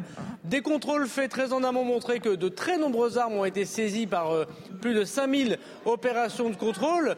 Et c'est rare d'arriver dans une manifestation avec des pavés, des cocktails Molotov, des couteaux, des scies, des marteaux et utiliser en effet 20 drones 20 drones qui ont été utilisés et brouillés par les services pour voir comment travailler en effet les forces de l'ordre. Donc oui, les 12 interpellés sont présentés devant les services de Monsieur le garde des Sceaux. Je rappelle que c'est une autorité judiciaire qui a organisé évidemment cette euh, interpellation. Oui, en effet, nous allons garder le site, notamment de la crémade, et nous allons voir comment on peut mettre en responsabilité une partie des organisateurs pour ne pas avoir euh, tenu, en effet, euh, les engagements qu'ils ont pu tenir. Et puis je constate que les soulèvements de la terre sont à l'initiative de ce sujet. Le Conseil d'État rendra bientôt une décision au fond. J'espère qu'il suivra le gouvernement. La parole est à Monsieur Yannick Monet. Merci Madame la Présidente. Ma question s'adresse à Monsieur le ministre de l'Intérieur. Monsieur le ministre, dans notre pays, nous ne prenons pas soin de celles et ceux qui prennent soin de nous. Les sapeurs-pompiers sont exposés lors de leurs interventions à de nombreuses substances toxiques. C'est ce qui a conduit le Centre international de recherche sur le cancer à classer en 2022 l'exposition professionnelle des pompiers comme cancérogène. En France, dès 2003, un rapport commandé par l'un de vos prédécesseurs concluait à la nécessité de recueillir des données fiables et exhaustives sur les maladies professionnelles des sapeurs-pompiers et de mettre sur pied une veille sanitaire sur la question. C'était il y a 20 ans. Depuis, aucune démarche n'a réellement été engagée en ce sens.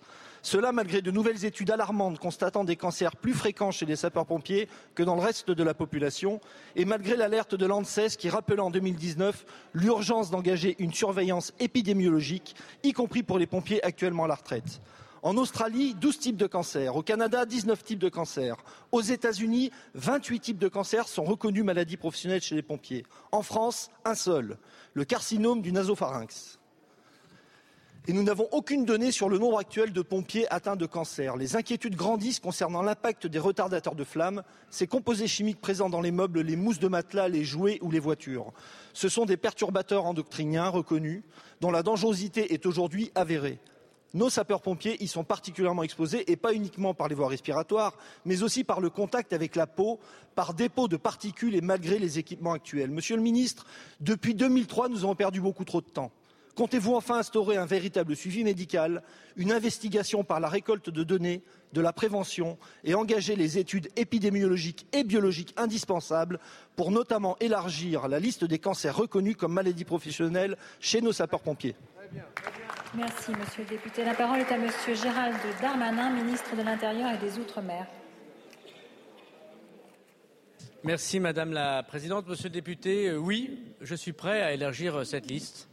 Euh, en effet, vous avez parfaitement raison, les sapeurs-pompiers professionnels et volontaires, contrairement à d'autres pays, n'ont pas les mêmes suivis épidémiologiques en France. Et il est évident que leur intervention dans des cadres de plus en plus dangereux, avec une toxicité de produits euh, que nous trouvons de plus en plus chez nos concitoyens, les pousse, sans doute, vous avez raison, à contracter des maladies extrêmement graves et notamment des cancers.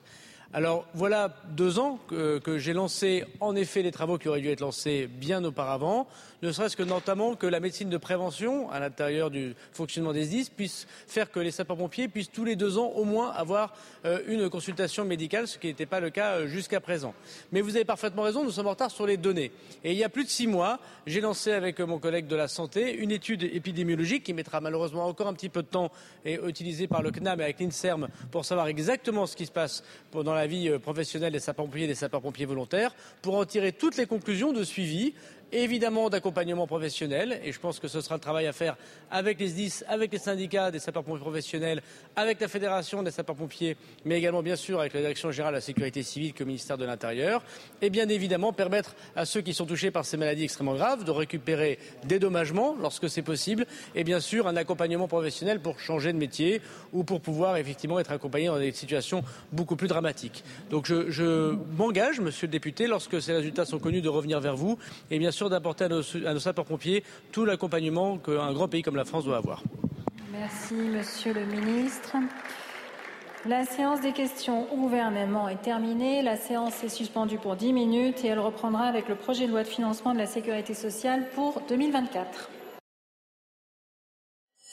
Vous venez d'écouter Les questions au gouvernement, un podcast proposé par LCP Assemblée nationale chaque mardi. À bientôt.